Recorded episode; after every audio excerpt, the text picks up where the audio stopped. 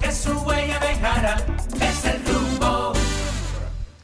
Buenos días República Dominicana, buenos días al mundo. Está al aire otra entrega de su espacio, El rumbo de la mañana. Y estamos como cada día aquí eh, en este espacio a través de Rumba 98.5 FM, eh, a través del canal de YouTube Rumbo de la Mañana en vivo, para que puedan ver el programa en YouTube, también a través de la página web de Rumba FM y de RCC Media. Así que eh, agradecidos de Dios antes que todo de poder reencontrarnos nuevamente en otro ejercicio comunicacional en este espacio, el Rumbo de la Mañana donde pues cada día traemos nuestros comentarios, análisis, entrevistas, debates de todo el acontecer político, económico y social y de los temas que dan vida a la información eh, conforme va avanzando eh, los días, pues se incrementa la temperatura, los ánimos caldeados, la gente cree que el mundo se va a acabar el domingo la gente se vuelve loca. Este fanatismo pone a la gente de remate. ¿Por qué? Y yo entiendo. Lo que pasa es que eh, más allá de lo que implica, ¿verdad? El proceso político en cualquier país, hay mucha gente, mucha gente, sobre todo en países como el nuestro, que descansa ¿eh? su presente, su futuro en un puesto público, señores. O sea, aquí hay gente en este país que no trabaja sino en el Estado. Aquí hay gente que cree que la única manera sobre la cual puede sostener su economía y su finanza es desde un puesto público. Y eso no solo va a los compañeritos de la base. Gente de alto nivel. Sí. Gente rica de este país que cree que la única forma que Dios le designó para ganarse la vida y sostener su familia y construir riqueza es a través de un puesto público. Ellos no pueden emprender un proyecto privado, un negocio, porque ellos saben lo difícil que es. Entonces, por eso, su herencia que le dejaron a ellos y a su familia, entonces por eso ustedes ven que hasta se matan, hasta se matan, hacen hasta lo imposible por alcanzar el poder, pero lamentablemente no es por lo que debería de ser. Lo que debería de ser en muchos casos es que el afán de alcanzar el poder fuera para transformar la vida del país, del colectivo, para dejar una impronta eh, a las futuras generaciones, para transformar este país y encauzarlo por la vía del desarrollo. Ojo, no digo que todos los políticos que estén compitiendo solo tengan el primer objetivo que describí, sino que hay muchos políticos, hay otros que sí, tienen sus intenciones, su vocación de servicio, de transformar sus comunidades, le inquieta los niveles de desigualdad y quisieran transformar eso, porque hay de todo. Pero también hay muchos salteadores que usted lo ve matándose por un puesto público, por ganar unas elecciones, pero pensando en su futuro y el de sus hijos. Déjense de pendejada.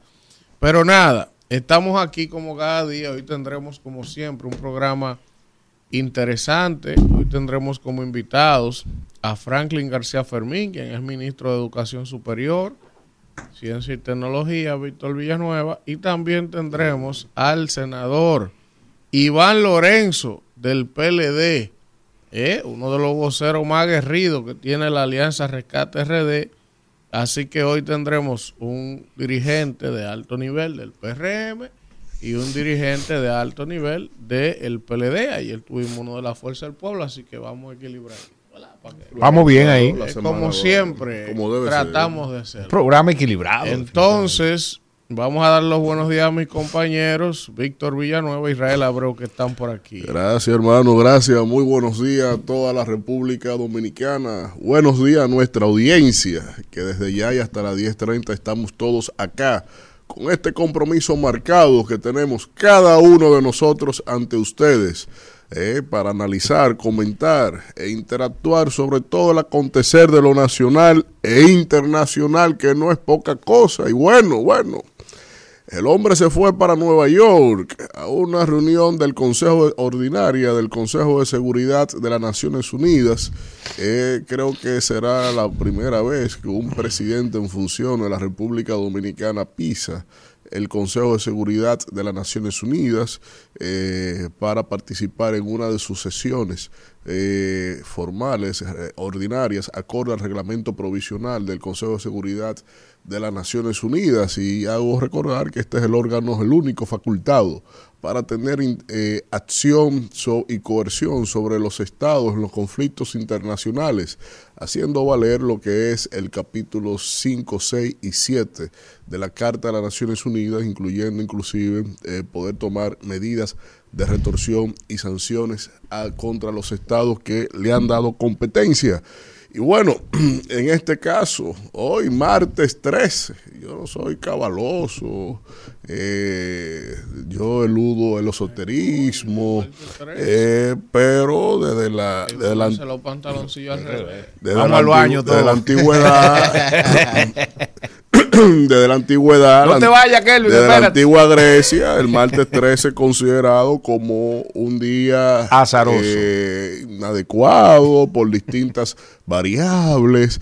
En el cristianismo se dice que eran 12 apóstoles más Jesús, el número 13 era Judas, Constantinopla cayó un martes 29 eh, y eso eh, de alguna manera se fue configurando en esa medida al grado que, por ejemplo, algunas líneas aéreas, sobre todo las europeas, no utilizan la fila 13 dentro de sus aviones. Y así se ha ido planteando. Pero todo eso eh, sí. en la historia de la humanidad ocurría hasta que nació este bicocho que está aquí. Usted nació un martes 13. No, yo nací un 13 de mayo, que algún día cae mal. Cada 7 años cae, cae mal. mal. Sí, Entonces sí, ya sí. eso, ya rompimos Ya usted con rompió eso. la.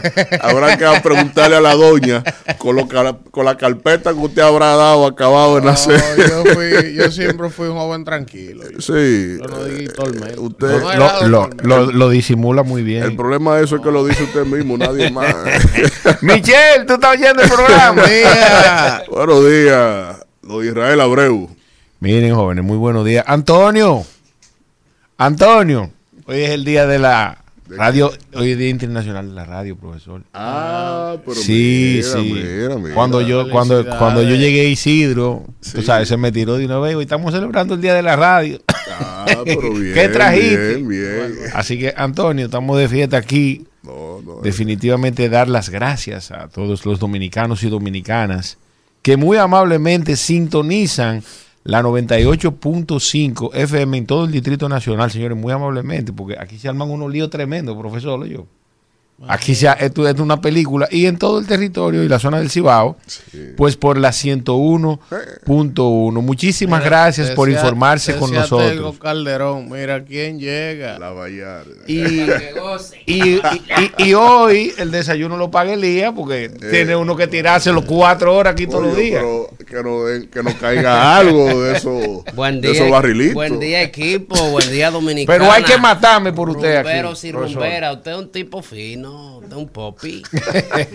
Van a intervenir el capotillo para que se acabe ese relajo. Y descubrió el gobierno el capotillo. Y, sí, y mira, tú sabes que la justicia, eh, Víctor, Sí. en Estados Unidos donde hay más, eh, bueno, las instituciones son fuertes.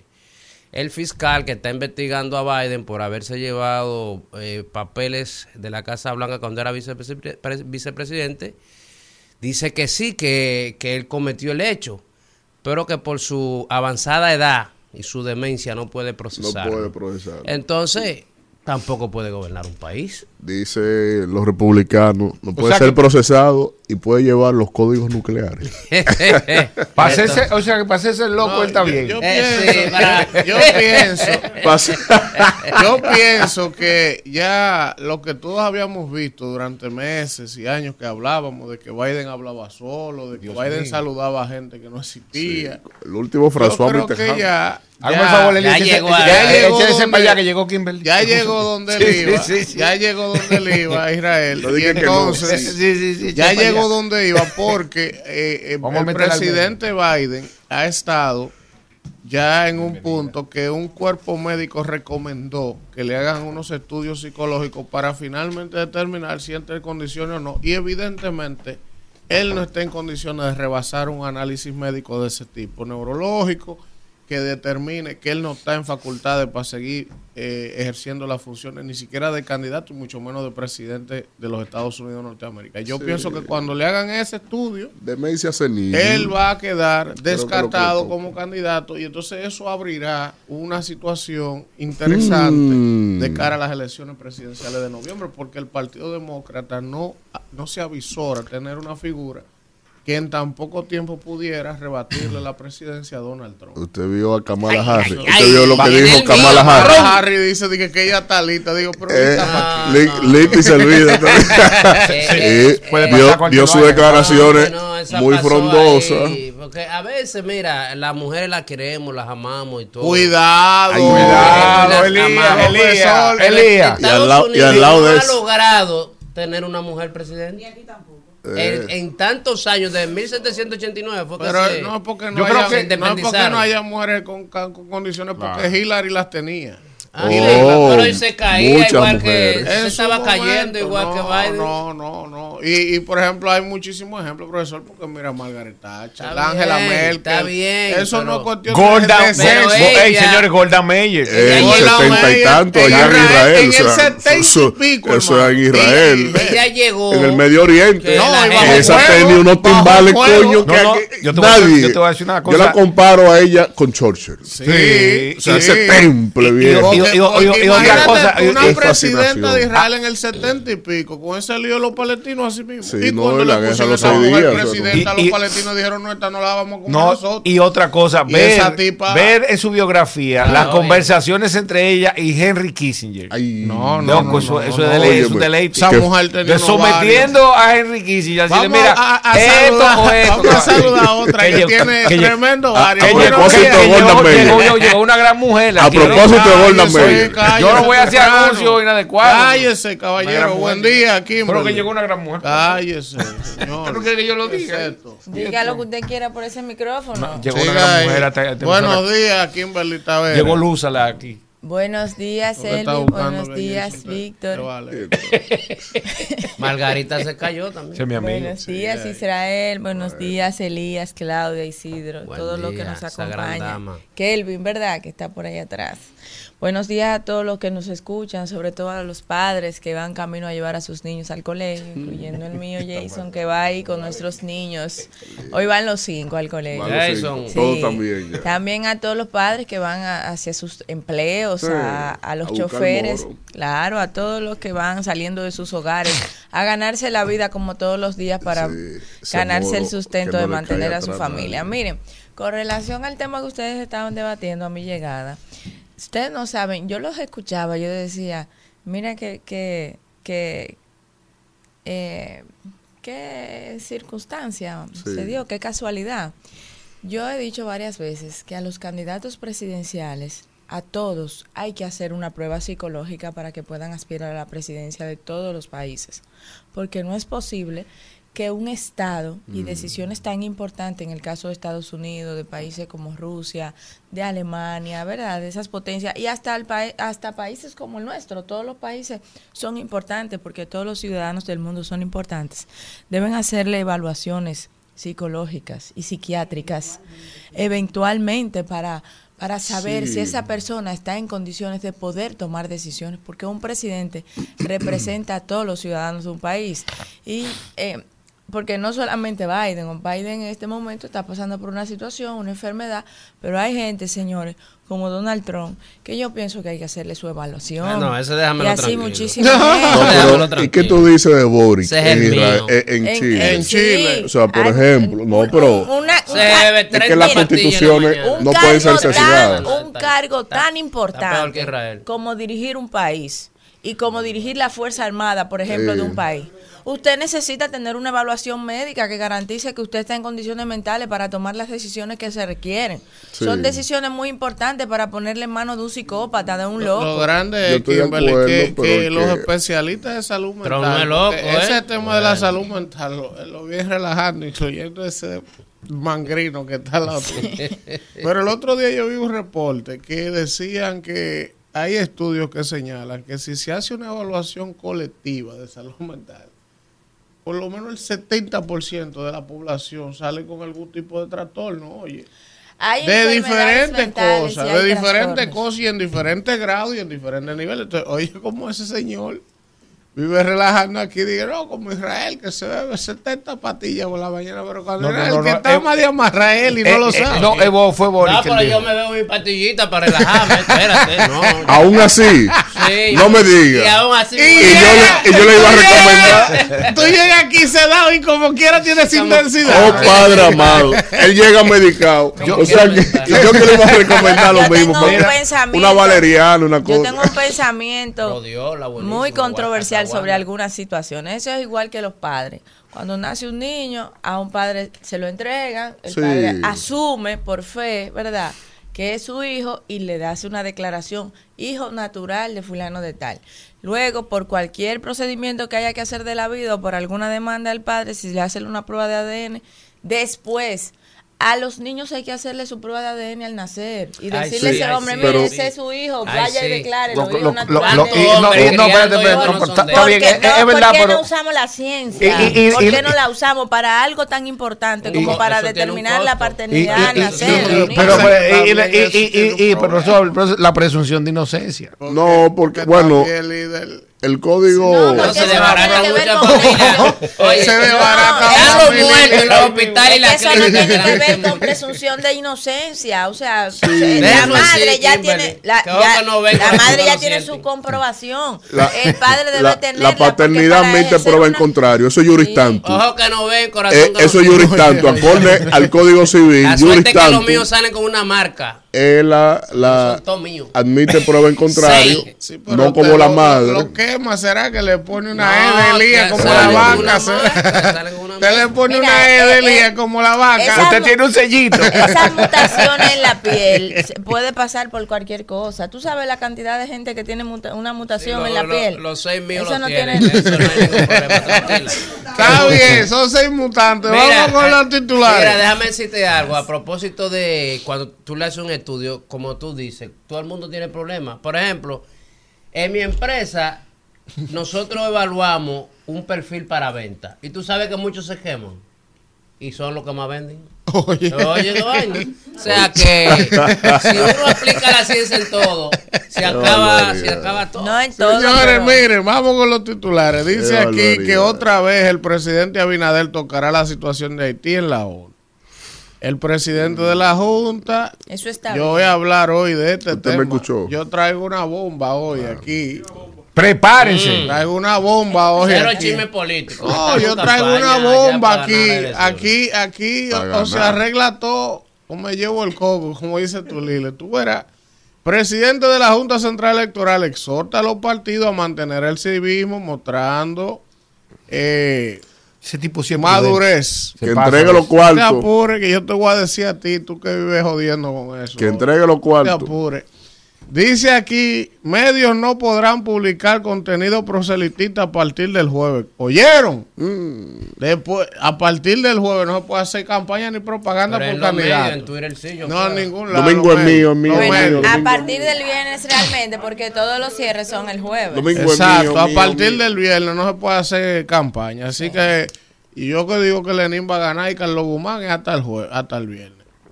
Ya no se puede hacer más propaganda. Señores, todos Sí. los No se puede hacer propaganda. Señores, sa- saludar a Carlos, Ah, porque lo suyo a propaganda. Carlos Reyes, Bueno, el hombre que nos sí. suministra esta banderita. Yo no lo oculto. En algunos casos sí, Carlos, como con Omar. Yo tengo mi candidato y yo no soy un ser humano. ¿Qué vaina es? Sí. Carlos No, Reyes.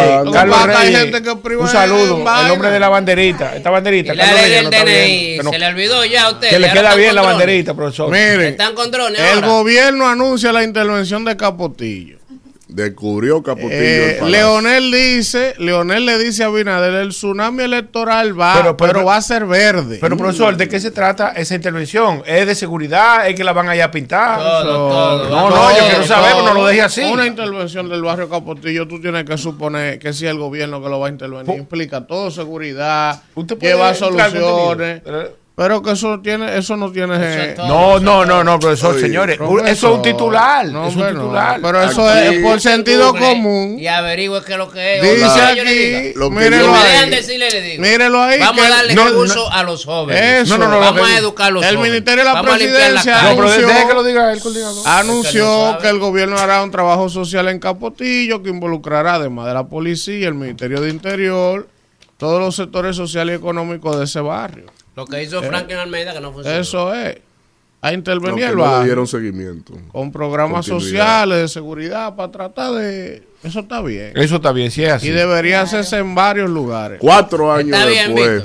Víctor. Una guagüita anunciadora. Miren, Víctor, está bien. Eh, jabón de Macura, jabón sanapiel. El gobierno- Te cura la raquiña, Vamos, vamos, Víctor, la guindilla. Así parece Vamos, el, presidente cada vez que va a la semanal. licitación para construir un teleférico allá en. Santo Domingo Oeste. Ay, ay, ay, ay, ay, ay. Ay, Por ejemplo. Eso, espérate, que no pase por mi plaza, me la sekali Ahora hay que pagármela eh, bien. Qué barbaridad. Pagármela bien. La segunda fase. Va, va a pedir papeles. este tipo La- de noticias yo no la entiendo del gobierno. Este tipo de noticias. Porque para eso no lo digan. Que no entiende el gobierno. Segunda fase de la reforma policial iniciará esta semana. ¿Y cuál fue ¿Y la cuál fue la primera? Aumento de El aumento sueldo. salarial, El risol hacer para los oficiales. La policía, la formación, la- el campo de entrenamiento, un hotel Claro. en Moca. Un Una risol, academia, un organizar a los investigadores que no estaban organizados. Ahora es un año que duran en vez de seis meses en entrenamiento. Modificar el, las No, variables que miden el índice de La violencia. aprobación de los decretos, sí. de, la- de los reglamentos. Sí, no, Oye, la ¿Viste cómo Está sentido el que está allá. No, no, no. él- Es mentira. Él, vio los titulares primero que nosotros. Es mentira. para eso que está, lo eh. envía para que uno lo vea. Mire, dice aquí que el ministro de Turismo, De aquí a mañana llega el café. el ministro de Turismo ve que Haití no es un peligro para el turismo de República Dominicana. Está bien. Ah, Demandan asesora de Abinader un por peligro una deuda de cuatro. minimizando las cosas. Si no fuera un peligro, no tuvieran los militares en la frontera. Demandan asesora de Abinader Como por una deuda de dársela, 400 un hombre mil dólares. Ven acá. Sí, por una. Claro que es un peligro Haití. Hay que tener de ese un Caballero, contrato. Un contrato. No, Demandan la asesora del presidente por una estafa. Eso es Eso chisme de barrio. Ve a la cocina. Eso es chisme de barrio. Sí, pero ve a la. Ese es unos chelitos que, que dejan de pagarle 5 millones y le faltan dólares. 500 mil. De dólares. Sí, pero le faltan 500 mil dólares. Bueno, de lo que 5 falta. millones tú estás peleando por tres cheles. Oh. Chisme de barrio. Oh, y no son de ellos su cuarto. Son 500. Oh, pero si a ti te compran una propiedad y te quedan debiendo 400 mil dólares, bien, pero ¿qué está bien qué? Porque él tiene que hacer rueda de prensa. Ah, ¿no? ¿por qué no le quiere Pero- Eso pagar? es político, chisme de También. barrio. Político. Ella bien. no es candidata. ¿no? Chisme de Miren, barrio. dice aquí. Pero como dice el titular, la Claro, asesora del presidente, ella no tiene nombre. Eh, eh, Exactamente. eso, eso a mí no Eso me me parece. molesta, a eso no me parece. Es innecesario. Luis no tiene que ver ¿Cuántas demandas civiles no hay? eso. ¿Tú la conoces? ¿La ponen en la prensa? No, no, Chisme de barrio. Así Qué la barbaridad. oposición no encuentra qué, Qué hacer. barbaridad. Chismoso. Pero ¿y por qué tú pones la oposición a su Hoy le voy a dar yo a ustedes Oye, con un garrote. Ese PRDista, Lore, Mire, hoy le voy a dar yo con un garrote No, a ustedes. yo, Oye, yo, pero yo, oye, yo, hoy le voy a dar con un bate 38. ¿A quién? Yo, a ustedes. Mire, matan Por 7 eso que en va a estar 48 en horas en Santiago. No, ¿Tú pero- estás oyendo esto? Viene la segunda fase de la reforma pero de el que se dio, tienen que bajarle uno porque uno se dio un tiro, entonces no fue que lo mataron, él se Bueno, mató. dice aquí, matan 7 en 48 horas en Santiago. Qué. Está fuerte. mató como 10 el desgraciado. En 48 horas ya aquí han matado más gente que en, el, que Sal- aquí que- que en El Salvador. emocional, que en El que Salvador. clase de En año. Mire, el Ministerio. Público, El marido mató una familia como de 10. mire, el Ministerio Público le solicitó prisión al, al hombre que impactó la puerta del palacio. Que, di que estaba consciente de todo lo que estaba haciendo, profesor. Ya usted sabe, está, va preso. Estaban drogados. Pues no estaba consciente entonces. Que estaba yo, drogado. yo insisto que debieron haber presentado por lo menos un video de la coalición. Para que se motiven. Eso Le, no le se habrán motiva. hecho una prueba a ver si estaban drogados o Pero, y eso no anda en todos los medios. Le habrán la no- no, tú sabes que eso- no. Esa La- no se lo que promueve pasa es que, no se no es reproduzca. promoverla, lo que pasa es que yo quiero creer que en el palacio hay cámaras de seguridad Hay que, que grabaron Este todo es el país Claro del, que del, del. Claro que si usted puede Entonces, estar seguro. Mira lo que pregunté son Elías, que, si, académicos que si le habrán hecho que una prueba de alcohol o de, o de, o de Claro, estupefaciente. droga. Claro, claro que sí. Porque si tú estás bajo los efectos, eso te exime de responsabilidad penal. Ajá. Claro. Ah, no me digas. En el derecho eh, fino. Ajá. No en el derecho que se y si, practica y aquí. si- y si en este ¿Y cuál es derecho, el derecho No. que se si- y practica si en aquí? este derecho de aquí Que un loco ¿Cuál es demente fino? que tira piedra van y le dan prisión preventiva. ¿Cuál es el fino? Vamos a Que ver. debería de ser, dice eh, que es inimputable, Todos dice el código, que hay que mandarlo a, a un asunto al 28. Pero ¿cuál Pero derecho No, Yo es lo que que ya no quiero es buen existe el padre derecho. Villito. Yo lo que quiero es- que mandarlo. Entonces tú me estás diciendo no que si un tenemos dónde. es tipo inimputable. oiga esto Bueno, vamos, al, vamos a, a Estados Unidos. Pero y Trump esto- es inimputable porque no tiene la capacidad Ajá. mental para saber. Y esto Oh. es- Sí, porque está demente. ah entonces está demente pero para gobernar está bien Bueno, pero no entiende, no entendería un juicio. Porque ya está confundiendo a Trump. Pero no Biden, A Trump dices. con Biden. Está, confundiendo a Trump con Putin. vámonos Isidro Rumbo de la mañana. Bueno, siendo las 7 y 25 de la mañana, vamos a dar inicio al bloque de los comentarios en este espacio, El Rumbo de la Mañana. Y vamos a iniciar por nuestro editorial con nuestro coordinador en cabina. Eh, él se hace llamar el Lebron James de la comunicación de la República Dominicana. Otras le denominan el Romeo de la comunicación. Yo creo que podíamos invocar ese sello. eh, es- Después César Medina, yo no, yo no había, yo no había vuelto a ver corbatas como que esa no después la César Medina. feliz hoy porque Después- hoy va, míralo, Eh, como dijo que viene con un bate, Víctor. No, pero, vino vendido a la oposición. pero ese bate le va a dar a ustedes ahí. Vino vendido a la oposición.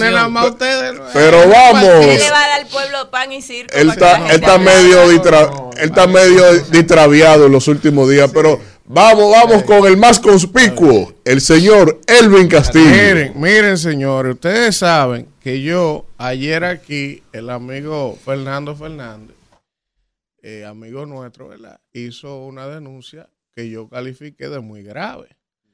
Al decir que la Junta Central Electoral le estaba reteniendo los recursos a los partidos políticos como una forma de asfixiar a los partidos de oposición en componenda con el gobierno. Oigan eso. Cuando yo oigo esa denuncia de Fernando Fernández, digo, pero es que esta vaina es muy grave. Nuestro compañero Víctor Villanueva aquí también, de manera reiterada, ha insistido en esa posición, que cosa que yo me resisto y me resistí a creer, y he dicho aquí de manera reiterada y sistemática, que los actores del sistema de partidos políticos, sea de la oposición o del gobierno, en lugar de atacar a la Junta y tratar de desacreditar a la Junta, lo que debemos todo es fortalecer y tratar de que la Junta salga bien. Pero aquí hay actores políticos que en su calentura que se le mete, se les importa llevarse el sistema democrático de Bruce. Entonces, hoy yo he traído algo aquí que ustedes van a ver esto va a estremecer o debería estremecer el ámbito político de este país con esto que yo he traído hoy. Lo primero es que yo quiero hoy eh, fustigar y condenar de manera enérgica el accionar que ha tenido el Partido Revolucionario Moderno, dígase el gobierno, con el tema del manejo de los fondos que hay que asignarle a los partidos políticos, porque ya yo tengo aquí la prueba, que se la voy a poner ahora, Kelvin, cuando yo te avise, no me la ponga todavía, de que el partido de gobierno parecería ser que es verdad que ha estado ¿eh? reteniendo los recursos que le tocan a los partidos políticos como una estrategia electoral para asfixiarlos. Y esa vaina hay que condenarla porque es un atentado al sistema de partido y es un atentado a la democracia. ¿Ustedes saben por qué yo digo que el, que el partido de gobierno ha estado en eso? No porque la oposición lo estuviera diciendo, porque la oposición tiene días denunciando a la Junta de manera irresponsable. Cuando ellos saben que el gobierno. Entonces, ¿qué es lo que ha pasado aquí? Bueno, hay una ley de presupuesto que se aprobó en diciembre del año pasado, del 2023. Y entonces hay una ley de régimen electoral y partido político que en su reglamento 224 de la ley 2023 establece cuál es la partida que hay que asignarle a los partidos políticos. Partida que se le asignó en el año 2020 Y en el año 2016 también se le había asignado, que un 0.5% del presupuesto en años electorales. Cuando el PRM estaba en oposición en el 2020, ellos le entregaron su 0.5 del presupuesto de ese año. Y nadie dijo nada. Bueno, pues ¿qué ha pasado? ¿Qué ha pasado? Que este año, este año, a los partidos políticos, a todos los partidos del sistema, le tocaba su 0.5 del presupuesto aprobado. Y el gobierno solo le ha entregado a la Junta la mitad de esos cuartos. Para que ustedes entiendan, a los partidos le tocaba más de 5 mil millones de pesos y el gobierno solo ha entregado 2.500 millones de pesos. Y eso es un mecanismo de asfixia a los partidos del sistema. Si usted está haciendo una gestión de gobierno que usted entiende que es positiva, si usted está haciendo una labor que usted entiende que el pueblo dominicano le va a aprobar y le va a dar la reelección a usted y su candidato, usted no tiene por qué asfixiar al sistema de partido, porque ayer cuando el PRM estuvo en oposición le entregaron su 0.5. Y todo el mundo sabe en un país como este lo que implica tener desventaja desde el punto de vista económico para cualquier partido político. Y la ventaja que eso implica y la diferencia que eso implica, aún dándole el 0.5 que establece la ley, el partido de gobierno siempre va a tener ventaja, porque tiene los recursos del Estado, aunque diga que no lo usan. Pero de ahí a usted reducirle la mitad del presupuesto a los partidos, eso es abusivo. Eso no, eso no se puede calificar de ninguna otra manera que no sea un abuso. Y yo escuchaba a los partidos de oposición reclamando eso y yo no le hacía caso porque yo creía que eso era cháchara política. Ahora, Así como yo fustigo al partido de gobierno por ese atropello y ese abuso en contra del sistema de democrático dominicano y del sistema de partido, porque es una afrenta contra el sistema democrático y el sistema de partido el usted quiere retenerle los cuartos que le tocan a los partidos por ley y que se le había dado históricamente a todos los partidos, incluyendo a ustedes cuando estaban en oposición. Entonces, hoy a cinco días de las elecciones municipales, el gobierno no le ha entregado ese dinero a la Junta. Pero yo le voy a leer a ustedes y aquí va el porqué yo también le voy a dar su tablazo a la oposición, sobre todo a la Fuerza del Pueblo y la Alianza Rescate RD. Porque de manera irresponsable la Alianza ha estado responsabilizando de eso a la Junta. Y la Alianza sabe que el gobierno, márchenle al gobierno y defiendan la Junta, porque la Junta no tiene cómo entregarle los cuartos si el gobierno no se lo ha entregado. Ah, entonces cogen a desacreditar a la Junta. Primero se inventa eh, se inventan una vaina de que de unos hackers que vinieron. Y después ahora empiezan a responsabilizar a la Junta de que no le ha entregado los cuartos, diciendo que la Junta está confabulada con el gobierno, sabiendo ellos que es mentira, que es el gobierno que no le ha entregado los cuartos a la Junta. Entonces, eso es un ejercicio débil también de la oposición, de querer ensuciar a la Junta para desacreditar el árbitro por si los resultados no le favorecen, entonces decir que fue por la Junta. Y es una irresponsabilidad. Entonces, yo tengo aquí la prueba que se la voy a poner. Póngame, eh, eh, Kelvin, el primer documento que yo le mandé. Miren esa carta. Miren esa carta. Inédita. Esto es una primicia.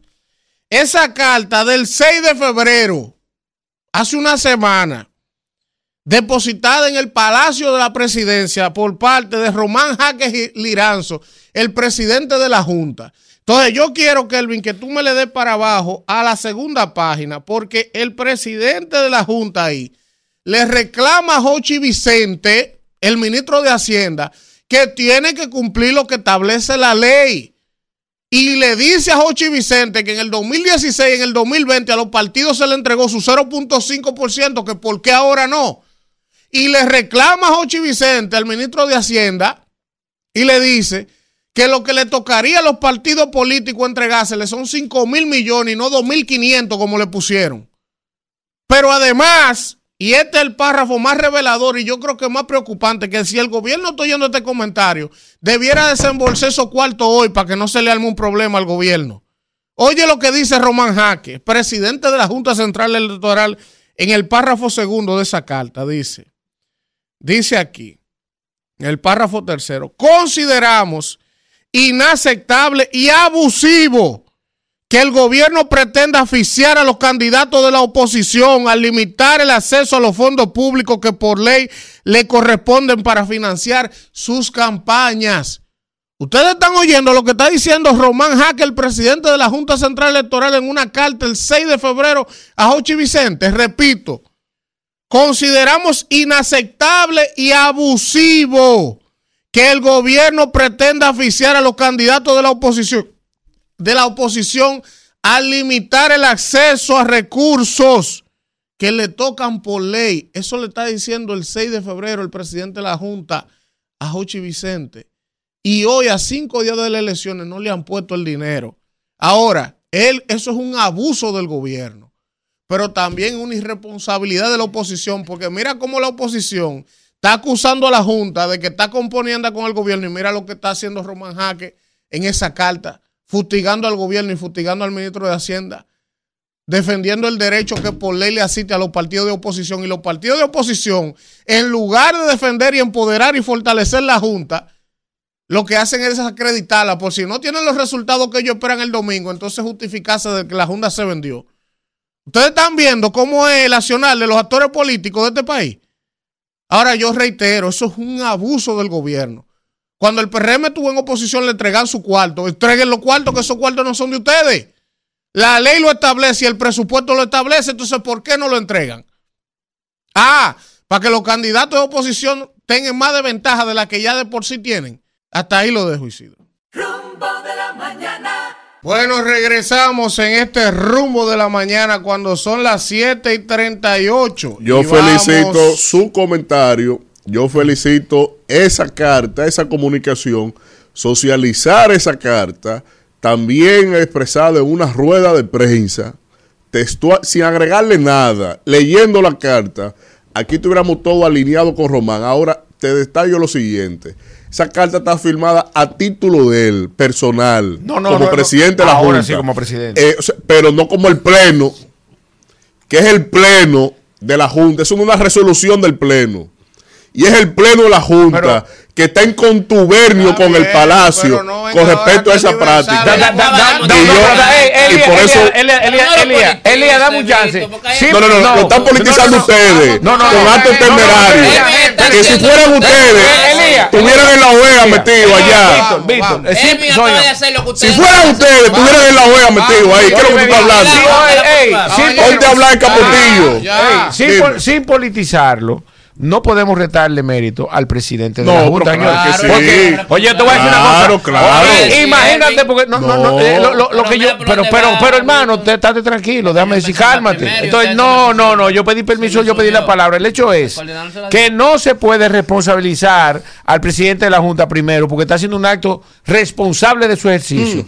Segundo, en el orden de lo que tú dices de, de resolución, una resolución no va a cambiar lo que ya decidió el gobierno y que es ley en, el presupuesto, eh, eh, querido hermano Vi- Villanueva. Una postura de- una Entonces, yo te postura algo. institucional. No, yo, espérate, yo, yo voy a escribir a, a mis amigos de Rescate RD. Yo creo que nosotros debemos pronunciarnos e inclusive a hacer un relativo mea culpa en ocasión de lo que dijo Fernando Fernández anoche. No, y lo que señala Elvin Y lo que Ya, Elvin ya, Brin- Víctor. Y- ya. No, que ya que. Ya. es que entreguen los cuartos, porque si fuera ustedes que estuvieran en la oposición, el estuvieran metidos denunciando la Internacional que Socialista que allá afuera el y y tal no cosa. Pero es el gobierno, Sí, no la el Junta. gobierno. Una pregunta. Víctor. Son dos elecciones, ahora y en mayo, y posiblemente tres, que no, no creo, ¿verdad? Han dado a- ¿Le han dado algo a los partidos ahora? Claro que Claro, sí. entonces Entregaron que la den proporción. Quiere que se le que no. se lo den todos juntos. La Junta no te Lo de falta. No, Oye, la, la- quieren no. no, El gobierno está actuando, actuado bien. Año electoral, Pero yo lo de ahora. 0.5. Eh, no. escucha, pero escúchalo, escúchalo. Escuche, líder, lo Usted que no es del partido, yo es, que es tengo lo que que dice defender. la ley, es lo que dice la ley. dice la ley? En el año electoral hay que hacer el año. el 0.5. Y pasó el 0.5. año. No, claro, porque tú lo No, estás diciendo. ¿cuándo va a pasar? Hermano, a los partidos le han entregado la partida hasta abril, pero de una proporción de la mitad de lo que Que debieron no era la correcta. Pero no ha pasado el año electoral. No, pero ¿por qué lo de abril? Lo de abril fue Buen debió ser 2.5 punto- Buen 0.5. día, buen día. Pero Buen día. reclama porque tiene Elvin que está reclamando. Buen día, yo porque yo, tuve acceso a la información y es una primicia. Yo la es traigo. Es una primicia contundente. ¿Usted quiere cortarme? Vaya Que para que reclamen Es un antes y un después de esta tendencia. Buen día. Se vendió ¿Quién nos habla? Ahora me bendiga. A la oposición. Buen ¿Qué día. vaina, eh? No, no. Hoy yo soy de la alianza. Hoy, hoy. Hola. Bueno, Buen día. Danira, ven, por favor. Buen día. Buen día. ¿Quién nos habla y de dónde? Ah, pero Está durmiendo. Buen eh. día. Está durmiendo, está durmiendo. Buenos días, buenos días. ¿Cómo estamos? Adelante, Rafael. Óyeme, pero ven acá. La República Dominicana no es un país, ¿no? Es un paisaje. Ay, no gobierna el PRM. Un paisaje, sí, el gobierno del PRM. Contigo que voy, Víctor, porque tú me autorizaste a mí que yo podía decir lo que me dé la gana. Oye lo que dice aquí, Leonel Tú eres el único. bocina. Mira, yo-. Por ese, por ese chivo, Rafael. Víctor, contigo no hay solución. Ah, ¿verdad? Tú ves que ese señor de la Junta no Central. Electoral ha dicho lo que ha Deme dicho. algo. Entonces, La sales por a 20. atacar, sigue Quiere que te atacando. Oye, la oposición tiene más dinero que el gobierno dominicano. que No, se- no, me diga.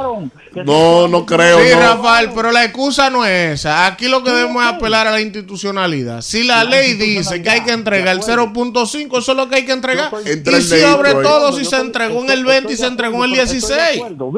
Elvin, No ha yo estoy de pasado el acuerdo.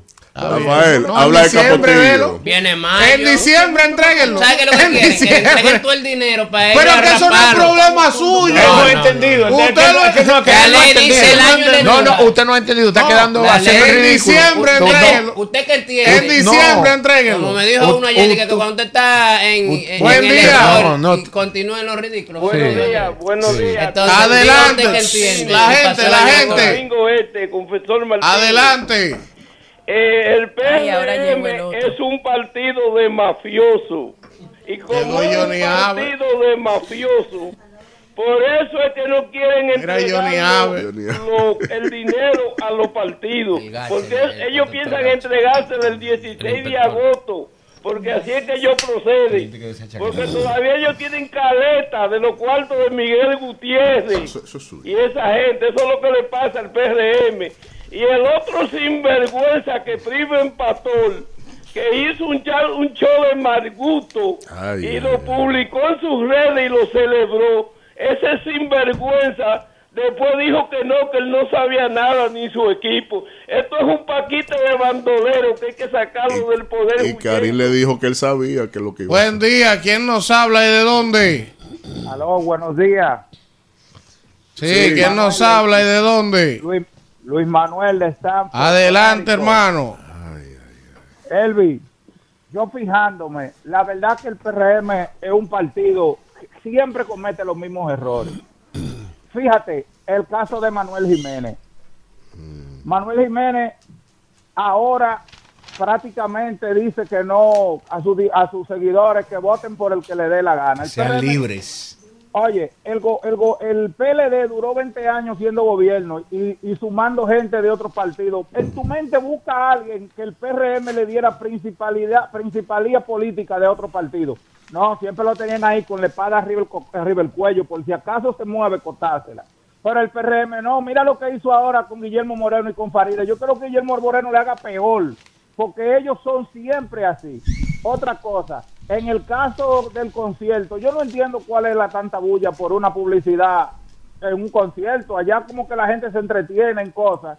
Y yo oigo a Víctor hablando que Karim, que Karim, pero ese monstruo lo creó Leonel, porque el papá de Karim, que lo hizo rico, fue Leonel, dándole todos los contratos de los asfaltos. Suegro de él. Él era rico de Era por sí. Para que Buen día. Sabía claro. que era suegro de él. Claro. Buen día. Es que no tienen señor. tema, por eso es que luces. Pérez le habla. Adelante.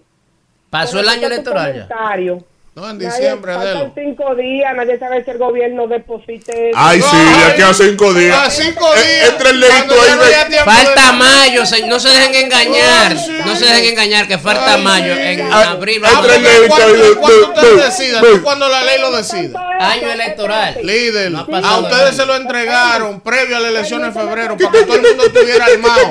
Porque allí se robaban los cuartos, ese gobierno lo que le daba la gana con los cuartos del Pues, pueblo. claro. Aquí hay En transparencia. Diciembre, da en diciembre por- entréguenlo. por partido. Elías, tú, en no- tú- diciembre. tú tienes que entrar al grupo para que vea la carta. Buen día. Porque está haciendo el ridículo, profesor. ¿Qué dice la carta? Buen día. Lo que brillantemente. quiere que se lo den Que también Román adelante. no, es que es lo que la ley dice. Buen día. Año electoral. La reina. ¿Tiene fecha? lea la Esta gente está loca. La Pero dice la reina. ley el día. Elvin le da con un bate Tú que eres 38. ridículo, dime.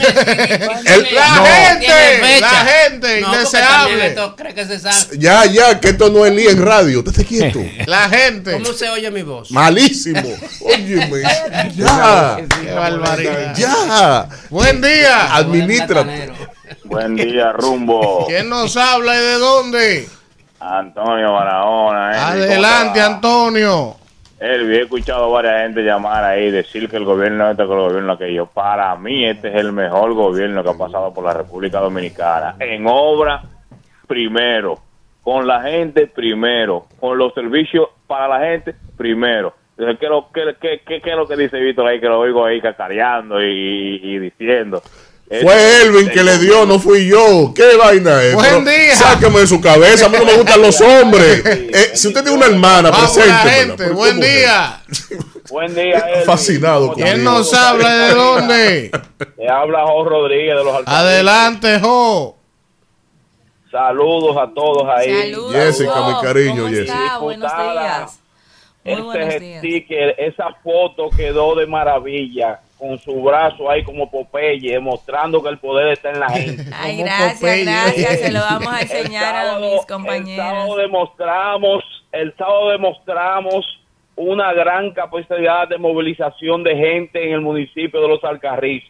Quedó demostrado que tenemos la fuerza y que vamos a ganar por encima del 70%. ¿Dónde está la carta? Y quiero que Víctor entienda y Alfredo que no se me vayan del país después del 18. A Elvi que le guarde los pasaportes. que ellos se quieren ir después de eso. Y yo ¿A lo quiero ver después del 19 diciendo la realidad de que el PRM barrió en todos los municipios. Lo que no barrió fue en cuatro años de gestión municipal y el país está ¿qué Te vas a quedar con el mono E.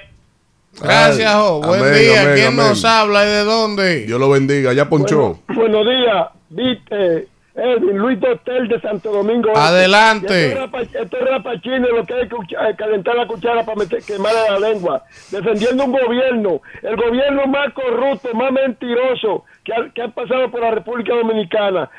En todos sitios tienen 70, 80 y 90 puntos por encima de todo el mundo. Ellos ganaron con 2 millones, 100 mil y pico de votos y ahora van a votar 6 millones. Van a votar por el hambre, por la miseria, por el robo, por todo el, el decalabro de este bendito gobierno mentiroso. Bien. Buen día. Buenos días. Buenos días. Buenos días, saludos. Yo soy el chispero de Herrera. Adelante, chipero. Pero ven acá, el- el- la verdad que el que va el que va a votar por el Eh, pero él- PRM, es chipero. No, escúchalo, No hermano. No, no, yo soy el, el chispero de Herrera, que soy un interactivo de Herrera, número uno a nivel nacional e internacional. Oye lo que te voy a decir. El que vota por el PRM en este país tiene que chequearse. Yo voté por Leo Abinader, pero estoy decepcionado. ¿Por qué razón? Porque me engañó a mí, me habló mentira y es un, un- un hombre, un mentiroso. ¿Qué te dijo él? Buen día. Saludando, buen día a este gran equipo. Larry King. Está por aquí Larry King. Eh, vengo con dos cosas. Lo primero es que, caramba, por ahí hay una fábula que creo que está en Chicago, eh, de, de, de la cabra. Pues se parece mucho al señor eh, Diotasio. Ese hombre primero comenzó con una valla eh, en el puente de Juan que todo el mundo lo criticó. Y ahora viene con este espectáculo del, del, del, domingo. Entonces hay que se revisa porque yo creo como que él, él tiene un futuro detrás de él. Señores, mire, coordinador, yo voy a empezar mi indignación, como yo vi ayer en las redes, o el, domingo más bien, eh, la forma en que este eh, pobre soldado de la frontera eh, eh, fue avaliado por un asesinato haitiano y cómo se, lo trataron. Yo me pregunto, ¿y dónde están el 5G, el 7G, el 8G? ¿Dónde están los drones, los helicópteros? y que la frontera está blindada y ese hombre murió como, como muy feliz, o sea, de manera así des- descarada. O sea, que, que tenemos que revisarlo porque lamentablemente estamos huérfanos, Dios mío. Y que él di que no estaba enterado, y se había enterado por la prensa, y un sinnúmero de cosas. Buen día, ¿quién nos habla y de dónde? Muy penoso ese tema. Buen día, Natalie Méndez desde Pedro Gran. adelante.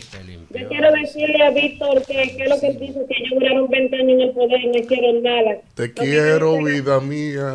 Te quiero noche y día. ¿Qué va a hacer? Es juramente con tiempo. ¿Qué usted va a hacer, Víctor? Que defiende tanto Te su quiero con locura. Díganme. Solo Bueno. vivo para. Buen día, ti. ¿quién nos habla y de dónde? Habla Pedro de los Alcarrizos. eh. Adelante. Por aquí estuvo pasando el presidente el domingo y verdaderamente que aquí se ha trabajado bastante desde que este presidente ha llegado a la presidencia. El domingo aquí estaba Junior Santos en una mano a mano con el presidente y de verdad que la, el alcarricense salió a la calle.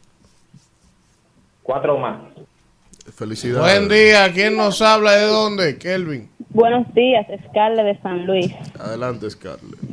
Sí, que yo creo que hay que darle las gracias al Ministerio de Obras Públicas y también al señor presidente porque ha hecho muchas obras y se ha encargado de que el país tenga mucho más desarrollo. Y para mí el cambio se ve y sigue. Ese ahí es la bebé diciendo cuatro más.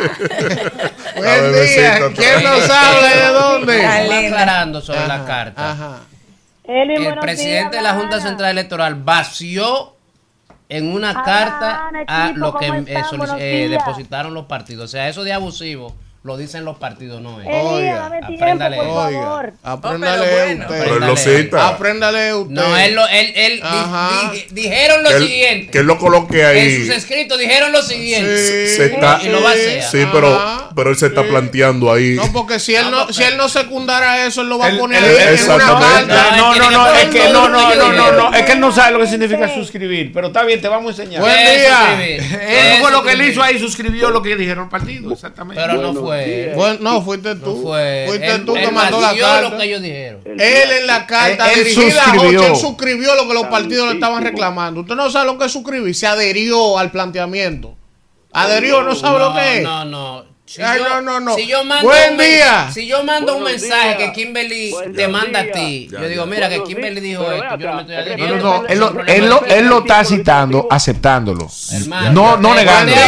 usted no sabe cómo calzan los huesos. Buen que día. dijo. Sí, pero es que tienen que entregarlo y punto. Bueno, pero está entregando ya. por parte. Está bien, entréguenlo como quieran en diciembre. Además, si la Su oposición cuarto no de ustedes. ¿por qué usted tiene que estar Porque ellos es una ¿Usted de qué noticia de ninguno. No, pero es importa a mí. primicia del país. Buen día. mira, esos dos. Eh, aquí hay Buenos tres de la días, oposición y no se quedan. Porque Mira, no tenían la queda. Ah, pero información. porque ellos se tengan un año y medio quejándose. Buen día. Dejen hablar a la Buenos días, buenos gente. días, que se callen. Gracias, ¿verdad? De, de verdad, pues respeten el, el tiempo. Esto es radio, hay que enseñar. Adelante. Habla Osiris Beltré, municipio de Puñal. Dale, Osiris. Hay una sola gallera que está abierta cinco días a la semana en el país. Elías. Una sola gallera que está abie- abierta cinco días a la semana en el país.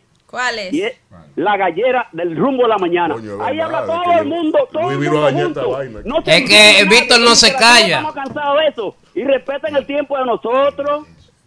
Oye, como eso que pasó, eso que pasó, eso que pasó. El. DH.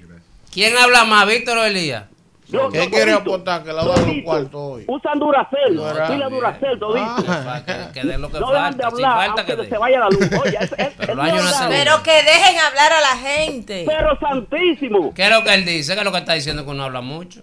Pero, pero claro. Pues no se Diga lo que usted va a decir, aporte, y va a aportar. Está, está bien. Oye, ese Señores, soldado, ese soldado, ese soldado que ma- el haitiano mató aquí, si hubiera sido, por ejemplo, de, de Corea del Sur o viceversa, que matan uno, tuviera la guerra ahí mismito. No quiero decir que haya guerra, pero hay que, esa frontera hay que protegerla. Ese soldado estaba solo, solo. Oye, solo estaba y ese haitiano, los haitianos están matando a la gente aquí, dentro de las casas, familias enteras. ¿Cómo va? Bueno, ¿Vamos a aguantar todo El esto? otro día en Dajabón amarraron a una familia entera para robarle eso a cada rato. Sí, sí. Bueno, buen día. ¿Quién nos habla y de dónde? Viven acabándole con los animales por ahí, también a los ganaderos. Yo no había visto una vaina igual. Aguantar tanta vaina. Adelante. Gracias, Kimberly, mi amor, por poner el orden. Judy de Santo Domingo Norte. Adelante, Judy. Gracias. Fíjate, tú, tú expresaste una palabra ahora que es adherir. Yo me adhiero verdaderamente a lo que están llamando, defendiendo el gobierno por lo bien que está hecho. Mira, Kimberly, tú tienes una amiga aquí en Santo Domingo Norte que la rompe el domingo. ¿Cómo se llama? Betty Jerónimo. No Sí, creo, sí, no, sí. no creo. Carlos le va a pasar el rolo Sí, el sí. domingo. Pero ella está Buen diciendo día. que Betty es mi amiga. No, ella dijo que Betty es tu amiga y que va a pasar el morado, rol el domingo. morado. Buen día, ¿quién Betty no gana sabe de dónde? Sí, va a ganar. Buen día. Gana Dios. días. Adelante, ¿quién nos habla y de dónde? María Peña, Barahona. Adelante, María. Y déjame decirte algo, Elvin, equipo, Kimberly. Este es el primer presidente realmente que lo que ha prometido, si ustedes se han dado cuenta, lo ha cumplido. O sea, él prometió lo que es puente, acera, vivienda, hospitales, y todo eso se ha cumplido. O sea, se ha dedicado a construir con el objetivo. El país que vivimos, tenemos que vivir cómodo y por eso sigue cuatro años más. Tengan buenos días. Bueno. Adelante, y Francia Cachipa. Buen día, ¿quién nos Buenos habla y de ¿cómo están dónde? ustedes? Habla el doctor Ramón Guzmán. Adelante. Eh, mire, eh, esta semana todos los artículos de primera necesidad se dispararon. Eso es tan así que el saco de arroz se disparó en 1.400 pesos el saco. Eh, hay, hay marcas de arroz que se están vendiendo a 50 pesos eh, la libra. Eso nunca se había visto en la República Dominicana. Pobres son los que ponen gobierno. Y este país los pobres le van a demostrar que ellos están afuera y no se dan cuenta porque ellos llegaron con el apoyo de la gente del pueblo y hoy el pueblo es más pobre, más débil, hay más pobre y más miseria que antes del PRM llegar. Bueno, gracias. Buen día, ¿quién nos habla y de dónde? ¿Qué más? Muy buenos días, mi querido Víctor, ¿cómo están? Elvin, Hola. buenos días. ¿Sabes que Mira, Víctor lo quiero dice mi esposa que este programa es un gallinero, primera vez que lo escucho. Pero por ti. Por ti. Ella debería día. allá. Buenos días, buenos Edúquelo, días. doña. No sé cómo la oposición puede hablar Vamos a sacar a Víctor de aquí. sandeces, Como que nuestro presidente Luis Abinader empezó trabajando, que cuáles obras ha hecho.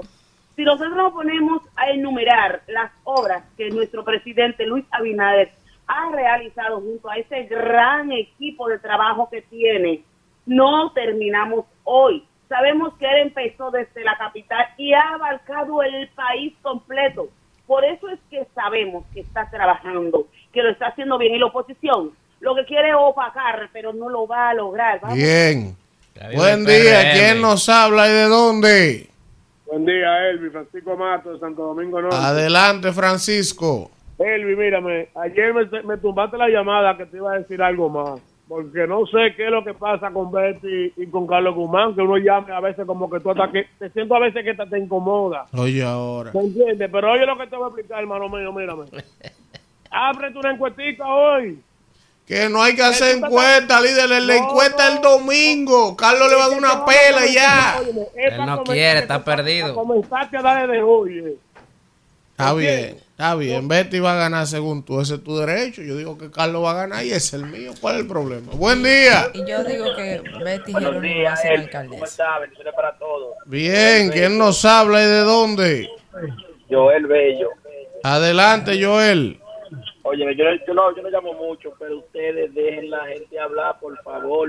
Elías, Víctor. Es que no entiendo para qué hay una llamada, para dejar que la gente hable. Adelante. Que hablen por lo menos. Bien, era eso nada más que iba a decir. Ok, Gracias. ok, ok. Mira, yo soy el que menos interrumpe. Sí, claro, claro que usted sí. lo sabe. Buen Usted día. lo sabe. Sí, sí, claro. Usted el que me lo Buenos días, interrumpe. Sí. Gallinero, compañía. Adelante. Eh, David Valero Alcarrizo. Elvin, pero ¿Y dónde es que está doña Milagro metida? Porque se la está poniendo difícil al presidente con todo esos ruidos de Miyagi, del de, de Norte, el del que tiene... Ella no ve nada de eso. Ella está como Biden, para lo que ella ¿Y qué quiere. va a decir el presidente Elvin? Dijo una ¿Qué va a decir el presidente este 27 de febrero, eh? ¿Qué va a decir? Porque están feos para la foto. Bueno. Buen día, ¿quién nos habla y de dónde? Buenos días, Elvin, equipo. Le habla Yacaira del Distrito Nacional. Me voy a referir a este tema sobre la Junta. Pero yo te voy a decir algo. Este presidente de la Junta es alguien muy responsable. Y, esto, y estas elecciones, ahora el 18, van a salir transparentes y nítidas de todo. Donde el PRM va a barrer. Definitivamente que sí. Gracias. Buen día, ¿quién nos habla y de dónde? Muy buenos días, Elvin. ¿Cómo están los rumberos ahí? Bien. Le habla Carlos de la Rosa de Mano Guayabo. Adelante, Carlos. Eh, vi una, el sábado pasado, vi una caravana de la Fuerza del Pueblo con el candidato Aquilino Serrate y andaba Omar Fernández. Y Omar Fernández me preguntó, caballero, buenas tardes, ¿cómo está usted? Buenas tardes, Omar. ¿Por quién usted va a votar? Bueno, Omar, mi voto es para el señor Francisco Peña. Es el síndico que queremos aquí. Pasen- Lo único es que era en la de domingo que estaba eh, Omar. radio. Omar estaba en la de domingo. Pues ya no dijo el mensaje que su voto es para Francisco Pero iba a y decir que ese era el Ese su mensaje. Porque ¿qué Omar no fue a esa caravana, él estaba en la del Distrito Nacional con Domingo Contreras. O sea que revisa tu suplidor, porque es posible que te la hayan mezclado y viste un personaje que no era. Está bien. Entonces, miren. O sea, que usted le está Vamos, vamos. No, puede ser de alcohol. Sí, sí, sigue eh, ahí, Víctor. Sigue ahí, Víctor. No, pero que tú te hay que adulteran hasta el Miren, romo. está aquí en el chat de YouTube Carol Mejía, está Joandy Mota, está Narciso Morales, el señor Eddie Click. Está por aquí también Ramón Brito de Carolina del Norte, Jerónimo Frías. También está por aquí Daniel Alcántara Arias. Omar Guerrero desde Boston nos, sa- de- nos saluda. Está Carol Mejía, Jessica Jiménez, también saludando a Henry Paulino. Dice él, el gallinero de la mañana, así que hay que ponerle el programa. Gracias, Elías y a Víctor. Raiza Aquino desde Suiza. Como Está mañana. Judy Blanco también. Está por aquí Toño Morales, también en sintonía Larisa Saturria. Eh, está por aquí también Claudio Segura desde Sevilla. Dice nuestro hermano Claudio Segura, Elías, tómate una pausa y a Víctor que se calme. Altemar Portes. También está por aquí Linda Domínguez. También nos saluda Sergio Cárdenas desde Saluda, Pensilvania. Saluda a Jessica. Eh, gracias, Juan Natalie, el holandés. saludo. Julio Vera desde Nueva York. Franklin, Alberto Mordán, por favor, señor, deseable. Todos los ¿Qué días la misma vaina. Sí. Está en No, actividad no, no venga que Cruz. todos los días, que hacía No, mucho. Hacía mucho. Bendición, mami. Bendición, mami. Alex Jaime de Michigan. Mm. José Mata nos saluda. Está por aquí también eh, Natán Martínez, el aficionado de Eduardo. Ese histórico, Es ese una aficio, pero no le dice nada. No dice nada. Señores, cuando regresemos de la pausa, vamos a conversar con el ministro Franklin García Fermín de la MESIC, alto dirigente del Partido Revolucionario Moderno. Vamos al contacto. Se enamore, que la mujer Ah, nada más que vamos a darle los buenos días al profesor Alfredo de la Cruz. que Sí, se me olvidó. creo Está que tan vino- tranquilo que me Creo olvidado. que vino con problemas, hay problemas.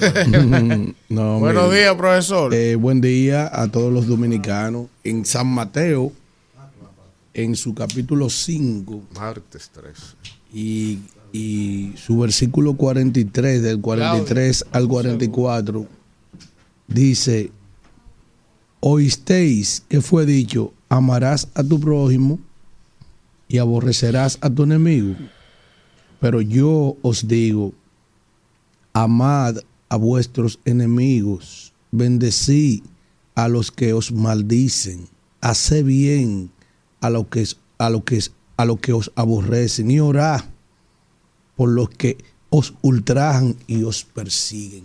Decirle a mis amigos aquí de este panel que tratemos de elevar el debate y tengamos madurez y conciencia frente a estos micrófonos para hacer una comunicación de mucha calidad, porque hay mucha gente de mucho nivel que escuche este programa y lo digo porque esa es la experiencia que tengo todos los días Así es. de saber de gente de nivel que sintoniza este programa primero por la calidad de cada uno de los talentos porque ha sido una muy buena elección todos los talentos están bien formados todos todos todos entonces nosotros tenemos el compromiso más allá de la bandería política y pueden haber los enfrentamientos porque lo hacen y yo también lo protagonizo pero siempre mantengamos el nivel Miren, señores. Oh, eh, Escúchame, Elvin. Yo creo que si es así, porque no podemos darle una pantalla a la gente y por detrás hacer otra. Eh, hacemos una reunión y nos comprometemos todos a, un patrón. Porque, eh, por ejemplo, Alfredo viene a dar en la mesa y a decir malditos. Eh, Víctor, si un- están llamando en contra del partido, no se calla ni, ni matado. Y Víctor, cállate, oye, cállate, pero cállate. usted me oye, que le digo, entonces, Víctor, vamos a dejar de ser hipócritas. Vamos, Isidro, a la pausa.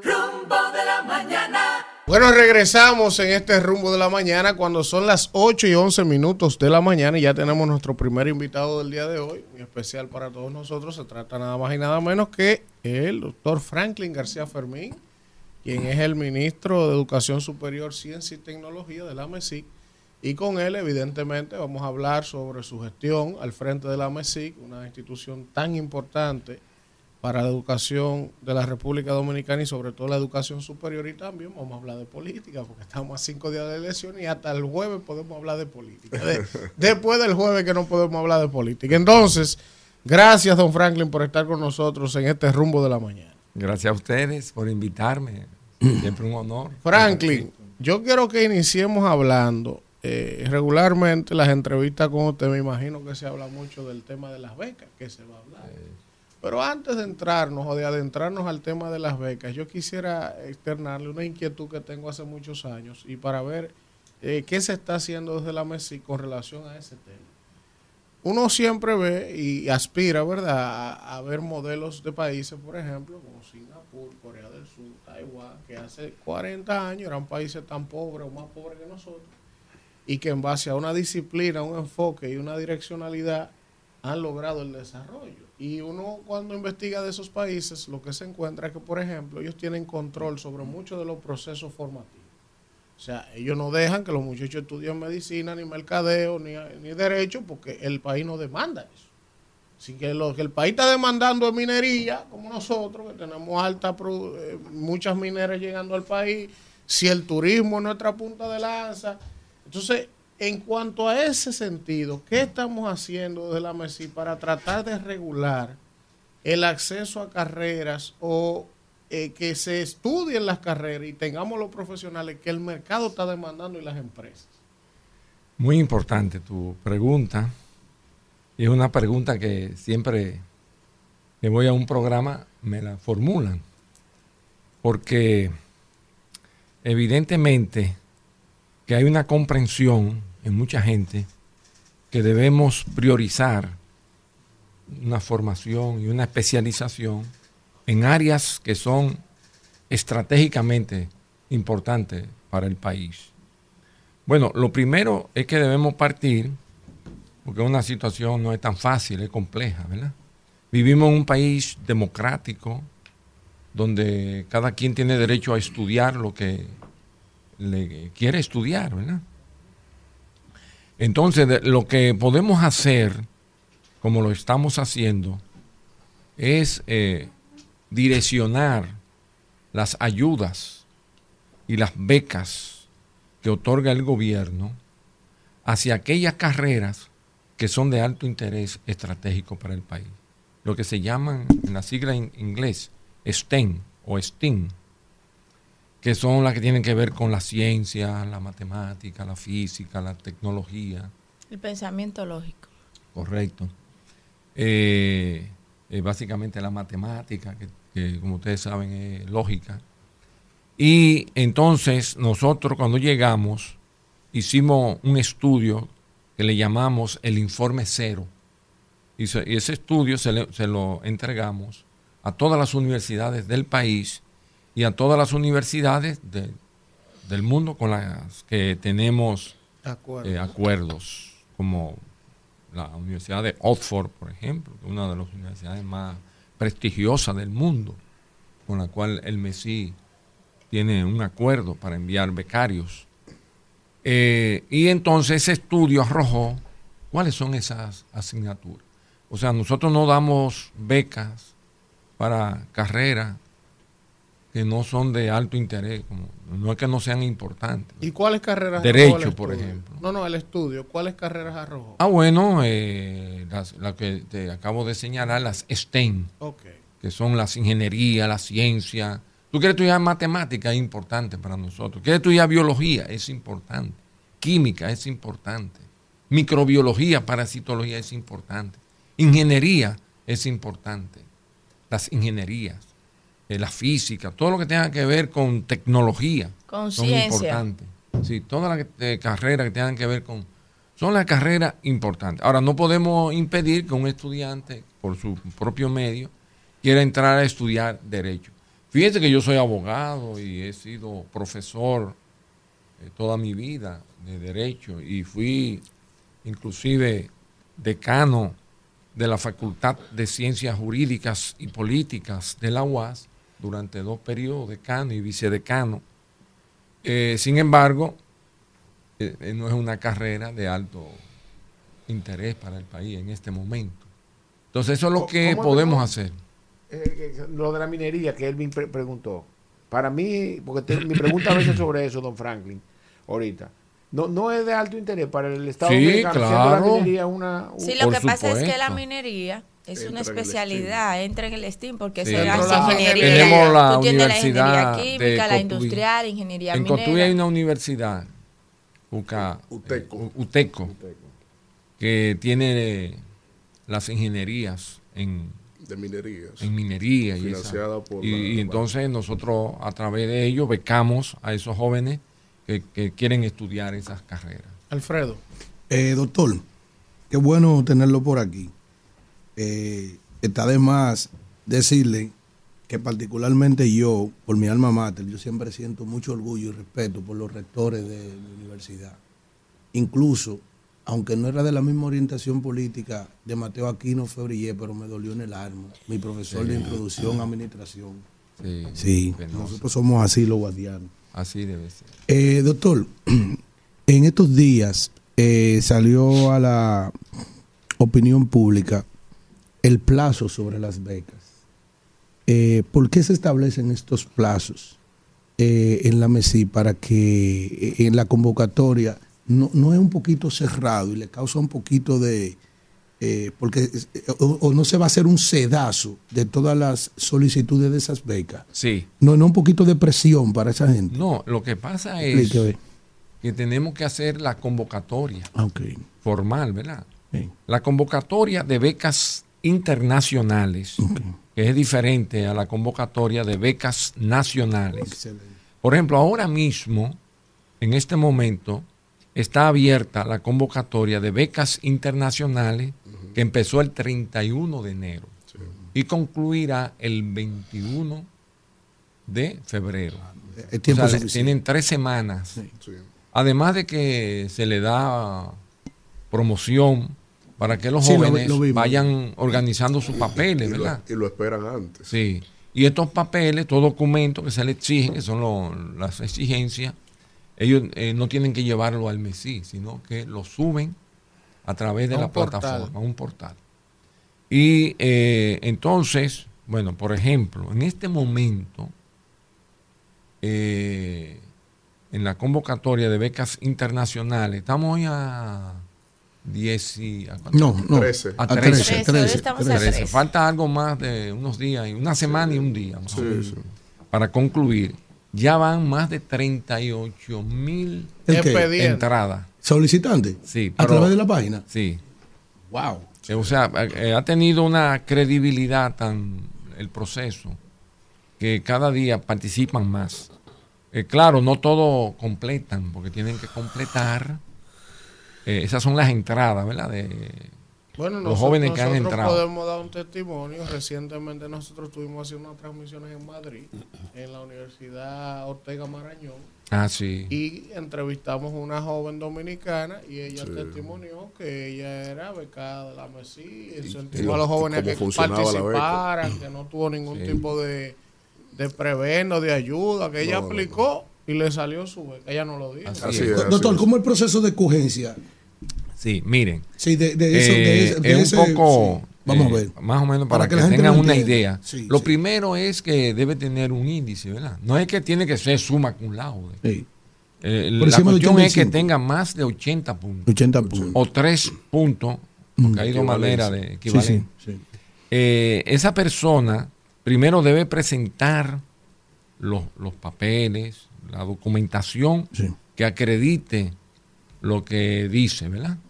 Fotografía, eh, papeles de documentos de, de Sí, estudio, ¿verdad? sí. Si es para una beca de posgrado, que son las internacionales, que solo son de posgrado, las internacionales solo son de posgrado porque no vale la pena mandar cuatro años. De nosotros de que llegamos eso lo, lo, lo regulamos. Eh, eh, no vale la pena mandar cuatro años a una un persona a hacerse licenciado. Cuando aquí hay universidades muy eh, prestigiosas que lo pueden hacer en el país. Ahora, ya una especialidad, y básicamente que no la tengamos nosotros, ¿verdad? Sino que solo eh, eh, la puede adquirir a través de, de una beca internacional. Entonces, eh, también tomamos en cuenta, por ejemplo, un estudiante que haya hecho trabajo social, que presente Evidencias. evidencia de que ha hecho, eso también se toma en cuenta. Otra eh, cuestión que tomamos en cuenta es el territorio, porque no queremos que todas las becas vengan solo de- del Distrito Nacional y lo que se conoce como el Gran Santo Domingo, Santiago, La Vega, San Francisco, Sino de que la gente de Pedernales, de San Juan, de San Juan, de Bauruco, de- o sea, de Cotuí, Neiva, correctamente. Que aparecen gente brillante Santiago por ahí. Rodríguez, Muy y brillante. bueno. comprometidas. Eh, estuve viendo un joven que daba un testimonio que fue escogido de Neiva. Sí, brillante que, por ahí. que esa estaba, eh, iba a hacer una especialidad en biología molecular. Yo me Oh, sorprendí. por ahí hay gente brillante, Neiva, sí. Que se hizo licenciado en biología en la Universidad Autónoma de Santo Domingo, quisiera estudiar. Bueno, la cuestión es que se toma muy, muy en cuenta también el territorio para que las becas lleguen a la frontera, a los lleguen lugares que a más oportunidades Montecristi. hay. E inclusive quiero decirle que con la colaboración del Ministerio de Economía, Planificación y Desarrollo, hemos eh, viajado por todo el país, los equipos técnicos nuestros del MESID, para eh, orientar a los, a los jóvenes. Los convocamos a los- en las distintas localidades y allí le hablamos, le, le damos una especie de inducción. Cuestión de que ellos sepan, eh, tengan confianza y sepan cómo entrar cuando le toque entrar, Aplicar. aplicar. Vamos, Víctor. Profesor, un placer tenerle acá.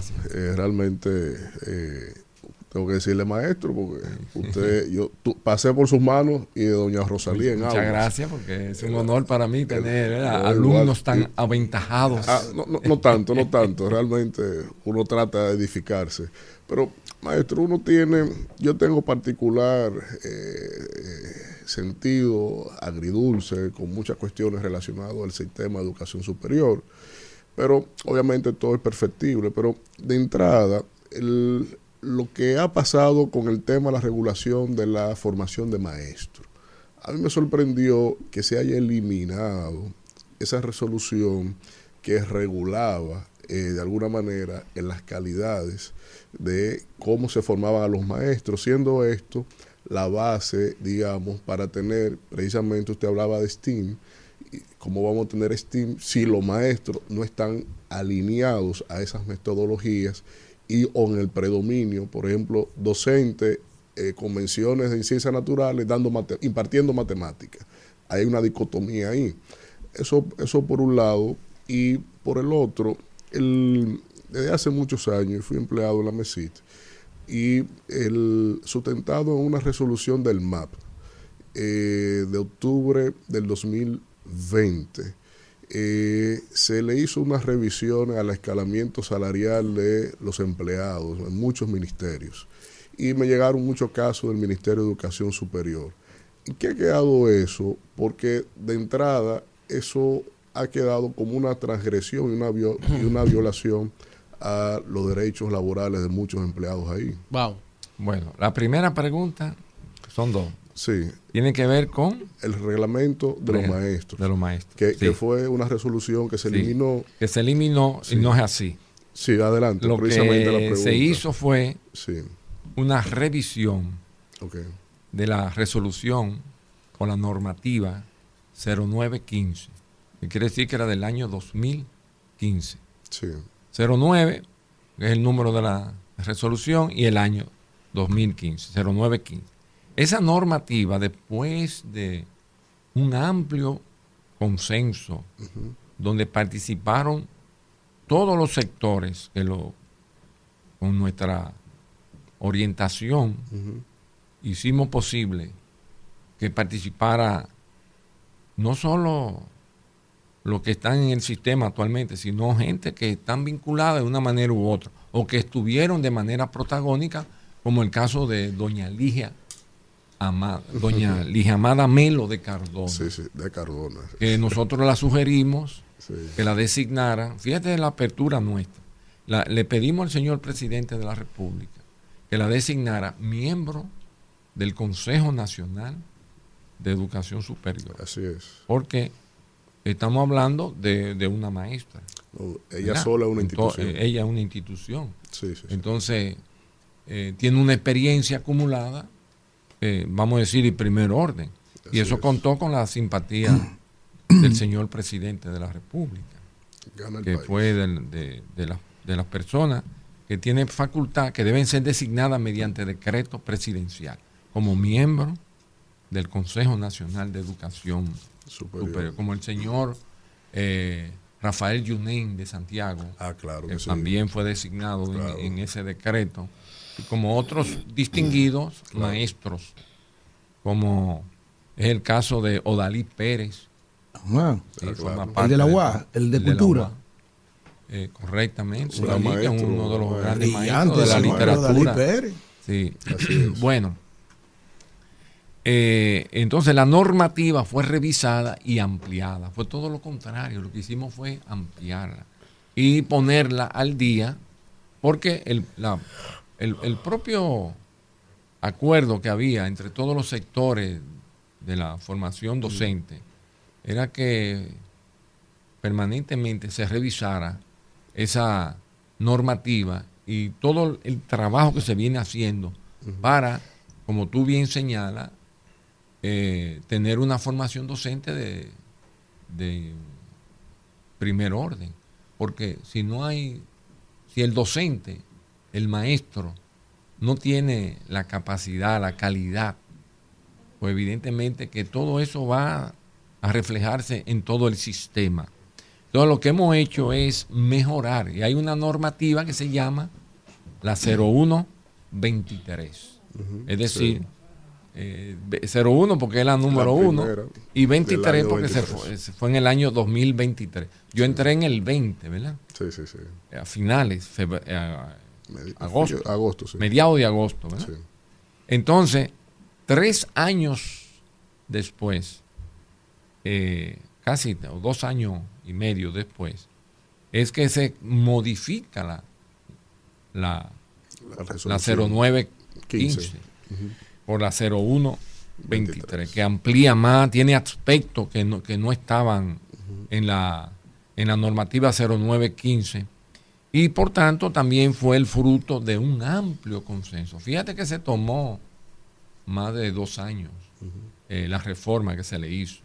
Y ahora estamos en un proceso de aplicación de, de toda esa normativa que tiene que ver mucho con una ley que también que hay que tomar muy en consideración, que tiene que ver con el eh, bueno la, la, la ley el proyecto de ley na- nacional de, de cualificaciones. Sí. Eh, es una norma que aunque no está aprobada está cruzando en el Congreso es una, una ley muy importante que tiene que ver también con, con todo lo que eh, tiene que ver con formación docente. O sea que es un error decir que se, que se eliminó, sino lo que hizo fue que se reformó, se amplió. Entonces, Y, la otro, segunda sí pregunta es... fue de los desvinculados. Ah, sí, muy bien. Miren, eh, eso también eh, es un error. Sí, es un error porque, fíjate, eran empleados, o mejor dicho, son empleados de carrera. Y hay que respetar la carrera, porque eso está en la ley. Y el MAP no lo permite también, porque el MAP eh, eh, tiene un interés muy, no ahora, no, desde su propia creación como, como ley. El MAP tiene un interés de fortalecer la carrera civil, Administrativa. Y, y ellos son como, tanto el que salió como el que entró, pertenecen como a una escuela, ¿verdad? Que ellos eh, pueden tener diferencia ¿Quién fue que política. salió? Eh, eh, está Darío de Jesús, pero ¿cu- ¿quién fue que salió? No, eh, está Darío y salió el de Santiago, eh, Ah, Ventura Camero. Ventura Camejo. Sí. Pero ellos piensan iguales. Ok. O sea, y no, y no te lo estoy diciendo en términos negativos, sino No, no, no, no, no. en Con el respeto y el positivos, valor a- porque a pertenecen a, una escuela, ¿verdad? Ah, ok. Entonces, eso, esa- esas personas estaban de manera irregular.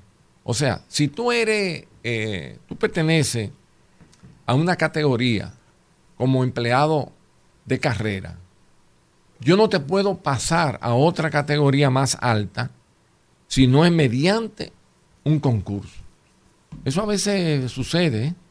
que hay empleados que no lo podemos pasar a un Promoverlo. rango ma- mayor, sino a través de un concurso. Y esas personas que eh, tú señalas llegaron mediante oficios de la presidencia de la República. O sea, que fueron promovidos mediante... De manera acelerada, no Sí, agotando los y- y- e ineda- inadecuadamente también. Yo, yo quisiera reservar la Porque la- entonces- los nombres, porque son empleados No, no, actuales. no, correcto. No, pero, pero de todas maneras... hicieron ellos- su concurso y me dieron la documentación, pues yo les, les exigí eso y un momento, qué fue irregular, qué no. Y, le, y ponderé el hecho y me entregaron las evaluaciones del MAP en cada uno de sus ascensos. Entonces les redujeron los salarios del el salario actual que tenían años cobrando al salario con el cual iniciaron Correctamente, porque fue, a la carrera. Porque fue ilegal. Lo que la promoción que le hicieron no fue a través de un concurso monitoreado y dirigido por el MAP. Porque es el MAP que dirige. Sí, eso vi. Eh, eh, no- nosotros no podemos hacer un concurso y dirigirlo nosotros. Porque entonces podríamos Sí, hay un sesgo. usarlo, ¿verdad? Para eh, poner nuestra gente. Pero perdón, esa- ellos fueron a los tribunales con todo su derecho a reclamarlo y ya los tribunales Los han trabajado. Ellos no fueron desvinculados, sino que Renunciaron. su salario, eh, si usted ganaba 150, porque se lo pusieron desde Palacio, Eso sí. cuando eh, tu salario, según la carrera que tú perteneces, es de 60 mil, entonces lamentablemente tuvieron que volver al salario que le correspondía por la carrera. Ellos fueron a, a la TCA, al Tribunal eh, Superior Administrativo, Administrativo, sí. y el tribunal eh, falló de acuerdo a lo que estableció el MAP, ¿verdad? Y, la- y la, y la decisión nuestra, que fue en, en virtud de, de lo que dice el MAP, eh, también eh, fue refrendada por el Tribunal Superior Electoral. Nosotros no hemos tenido hasta esta fecha, yo me he cuidado, como abogado que soy, y tu maestro, ¿verdad? claro, y he tenido, eh, trato de siempre eh, tomar mis acciones Claro, claro. dentro de la ley. Toda su O sea, trayectoria ha sido no he tenido un solo, una sola condena. La- las condenas que han, que han habido contra el MESID eh, por empleado de vinculaciones, eh, que pudieron haber sido hechas con razón, pero no se tomaron los procedimientos. Por ejemplo, un empleado que lo encontraron robándose algo, lo desvincularon cuando la ley del servicio eh, público, la, eh, Administración pública. la 400 408, 4108. 4108 establece un procedimiento a seguir. Yo no te puedo desvincular, aunque yo te haya encontrado en una acción incorrecta, yo no te puedo desvincular, te tengo que someter a un proceso disciplinario. Y si ahí se aprueba, entonces, ¿verdad? Siempre con la eh, eh, participación del el MAP, que es el órgano rector del sistema de administración pública. O sea que todas nuestras actuaciones siempre las hemos hecho apegado y por eso no hemos tenido una sola condena. Las condenas que han habido vienen de, de la pasada gestión y, lo, y, lo- y no hemos sentado con la- las partes O ese ha y su hemos puesto de acuerdo y lo hemos eh, resuelto Buenos de días, manera don- amigable. buenos días, don Franklin. Sí, porque una entrevista tan importante. Sí, muy no bien, la vamos a Miren, decir ahí. Buenos días, don Franklin. Vamos, Eh, Israel. usted y No, pero es importante. Israel, vamos. Sí, Israel, vamos. pero don, don Franklin, usted y Elvin en alguna medida, primero su presencia y segundo el planteamiento inicial que hizo Franklin, que en República Dominicana tenemos una vocación, primero al turismo, una vocación turística, y segundo Claro. una vocación minera, sin desmedro de las demás carreras que en. República Dominicana se promueven. Eh, yo con esto quiero saludar, porque era mi comentario, pero voy a aprovechar Sí, la sí. oportunidad de tenerlo aquí, y saludar a la joven Isabel Mañón. Isabel Mañón es una joven de los tres brazos que fue aceptada primero, que es un privilegio, porque no todo el mundo tiene la capacidad de ser aceptado en la Universidad de Colorado Mine School. Es una universidad especializada en ingeniería minera saludarla a ella. Ella fue, ella me comentó de su caso al respecto de la posibilidad de, de acceder a una beca. En alguna medida le respondieron que no, porque la universidad no estaba suscrita entre los acuerdos que tenían. Yo le dije que en alguna medida iba, iba a ver, de hecho, si, si me juntaba con usted, usted yo tenemos, Sí. tengo su teléfono, de hecho tenemos muchos años conociéndonos, para ver si existía la posibilidad de que se hiciera una excepción con ella. Entonces, Isabel Mañón me mandó con fecha, fechado 31 de enero, que ella fue escogida eh, y, le, y se, le hizo un reconocimiento en la Universidad de Minas de, de Colorado por su desempeño en su primer semestre de- del año 2023, de otoño 2023. El hecho es, ¿existe la posibilidad de que hayan excepciones como esa? Inclusive en ocasión de, de la oportunidad que, que le brinda a ella a otros jóvenes dominicanos que le abre puertas y que además nos dignifica todo para, Sí. para que sea becada porque tiene una situación económica. Sí, bueno, eh, déjeme explicarle por qué las becas están sometidas a un régimen. Es duro, pero es un régimen Tiene que que, ser así. garantiza la No, transparencia. no, no tiene que ser así. No tiene que ser así. Escúcheme que le interrumpa. Le voy a decir por qué. Porque a- ahorita viene. Hacerte una pregunta. Tú hiciste una pregunta. No, no, no, que que te también. Ministro, usted- eh, no es por eh, Frank. Ministro, no tiene que ser así. Ustedes se comportan. No, pero déjeme yo explicarle porque- Pueden en haber entrevista. Claro, porque hablan de mí, pero De- ustedes no se respetan. Vamos, respeten al invitado. ¿por qué Mire, lo- por qué lo- no, lo que quiero decirles- ya, ¿por qué?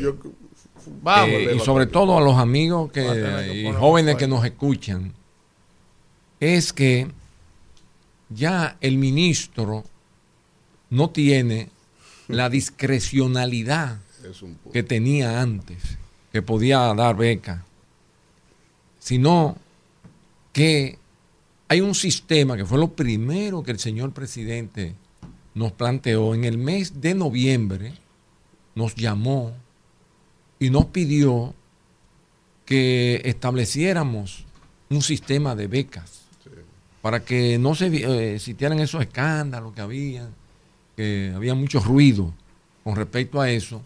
Y entonces se hizo un trabajo eh, muy fuerte, muy injundioso, y se creó el Sistema Nacional de Becas, que se emitió a través de un decreto del presidente. O sea que, que hay un decreto del señor presidente de la República, eh, cuatro- 549-21, no sé si eh, lo estoy diciendo bien, eh, ese decreto establece toda la normativa para eh, solicitar una beca. Primero, tiene que participar en la convocatoria. Y para ello, la Contraloría General de la República eh, está conectada con nosotros. hay una interoperabilidad. ¿Para qué? Para cuando nosotros mandamos un contrato con un becarios y el MESI, el, la Contraloría va a chequear si ese becario participó. Si no, si, no, si de lo contrario, Va, audit- va a auditar el proceso. para auditar el proceso. Para Para, eliminar para evitar. La Ah, que yo metí uno ahí porque es amigo mío, o porque es amigo de una amiga mía, o de un amigo, o de un compadre. No. Eh, eh, tiene primero, por ejemplo, el 31 de enero quedó aperturado.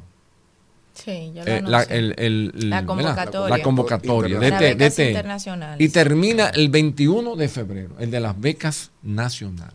Internacional. Tienen ahí tres semanas para participar. Si no entró o se le quedó, mira, a veces se le queda que, no le dio bien a Enter. Entonces no quedó registrado. Y muchas veces, gente que son muy buenas, que lo merecen, pero no le dio al botón Enter. Entonces no quedó registrado como que participó en la convocatoria. Entonces tiene que participar en la convocatoria. Número dos, tiene que ser con universidades con las cuales el MESI tiene acuerdos, hasta por una razón muy, eh, vamos a decir, muy obvia, ¿verdad? Es la que tiene, por ejemplo, una universidad como Harvard. eh, Harvard, Tenemos acuerdo con Harvard. sí, a través de lo que se llaman las becas, eh, la que da Estados Unidos, la Fulbright. famosa La Fulbright, Fulbright. hay una beca que se llama Fulbright Donde el gobierno de los Estados Unidos pone el 50% y el gobierno dominicano a través del MESI pone el otro 50%. Por eso le llamamos eh, Fulbright MESI. Sí, que antes era Franklin. Ahí está la Universidad de Yale. No tenemos acuerdo directo, pero sí a través de, de la embajada de los Estados Porque Unidos. son costosas. Sí. Entonces, ¿qué resulta? Que cuando eh, nosotros hacemos un acuerdo con una universidad, con una institución de educación superior de, de extranjera, nosotros tenemos la posibilidad de hacer una negociación, ¿verdad? Sí. Una negociación que nos va a permitir, perdonen Sí, esta sí, sí. comparación No tan burda, Sí. ¿verdad? No Pero es. si usted va a comprar un quintal de, de- de plátano o un millar de plátano, no te va a costar lo mismo que tú compres docena. un plátano, dame un plátano, sino que el millar te va a salir mucho más barato. Economía de escala. Entonces, eh, eh, correctamente. Nosotros hacemos acuerdos. Eso nos permitió a nosotros el primer año Gracias. hacer un ahorro de 400, de, cuatro, de más de 400 millones de pesos. Nos ahorramos. Nos permitió. Porque si tú vienes, ah, mira, que una beca en la Universidad de Utah, como esa joven, que es un caso que nosotros tenemos un procedimiento, eso va a, a otras instancias, porque si comenzamos a hacer excepciones, se daña la regla. locura. Y entonces ya yo comienzo a hacer excepciones como ministro y comienzo yo a resolver también. Y cuando viene a ver el decreto está que no vuelve. Vamos. Sí, eh, ministro y rector también, señores, recordemos que Franklin fue rector de la Universidad Autónoma de Santo Domingo. uno Rector de- magnífico. Uno de los mejores rectores que ha pasado por la universidad, que Muchas apoyó la gestión en ese momento de todo lo que fuimos presidente de la sesión de estudiantes. Vámonos, que estos señores hicieron lo que quisieron. que Ahora no déjenme bueno mi tiempo. Claro, porque usted conoce los temas de cada uno. Entonces, mi tema es la ciencia. Déjeme bien, hablar de ciencia. haga su pregunta. Mi querido rector, yo tengo tres preguntas. La primera, el 11 se celebró el Día Nacional de, la Cien- de las Niñas y las Mujeres Científicas. Una forma de promocionar, yo voy a hablar de eso en mi comentario, la participación de la mujer en la ciencia. En el país todavía tenemos una situación con la participación de las mujeres en la ciencia. Incluso cuando tuve la oportunidad de ser ministra, creamos juntos eh, la beca Idelisa Bonelli de Calvente que se le da a jóvenes que quieren estudiar carreras de ciencia. STEAM. ¿Cómo usted ha abordado el asunto? ¿Qué se está haciendo para lograr la igualdad de la participación de las jóvenes y las mujeres dominicanas en la carrera de ciencia? La Bueno, inclusión. de- Espérese, déjeme ah. formular la tres, Ah, que después ese señor no me deja hablar más. Me tienen que recordar. ¿no? Segundo, segunda pregunta. Eh, en el tema de eso, del Sistema Nacional de Becas, de una manera generalizada con la fuga de cerebros. Los mejores estudiantes del país, lo que han sacado más de 99, deberían tener un privilegio, deberían tener una participación. Si han logrado ya mantener ese índice, el gobierno no debe ser el que los busque a ellos y le garantice una participación, un apoyo en sus estudios de grado, porque usted ha hablado de los estudios de posgrado, pero los estudios de grado, donde, en la universidad del mundo donde la quieran hacer, ese privilegio para los que lograron tener esa puntuación. Y lo último, mi querido rector, ¿cuántas becas hasta el día de hoy se han logrado dar? Sí. La primera pregunta, ayúdenme. Espérese, ya. espérese, déjeme decirle esto.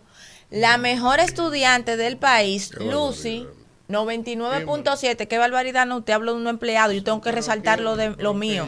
Es de la Guayiga, se llama Lucy, 99.7. Y esa niña quiere estudiar ingeniería industrial en una universidad de Madrid.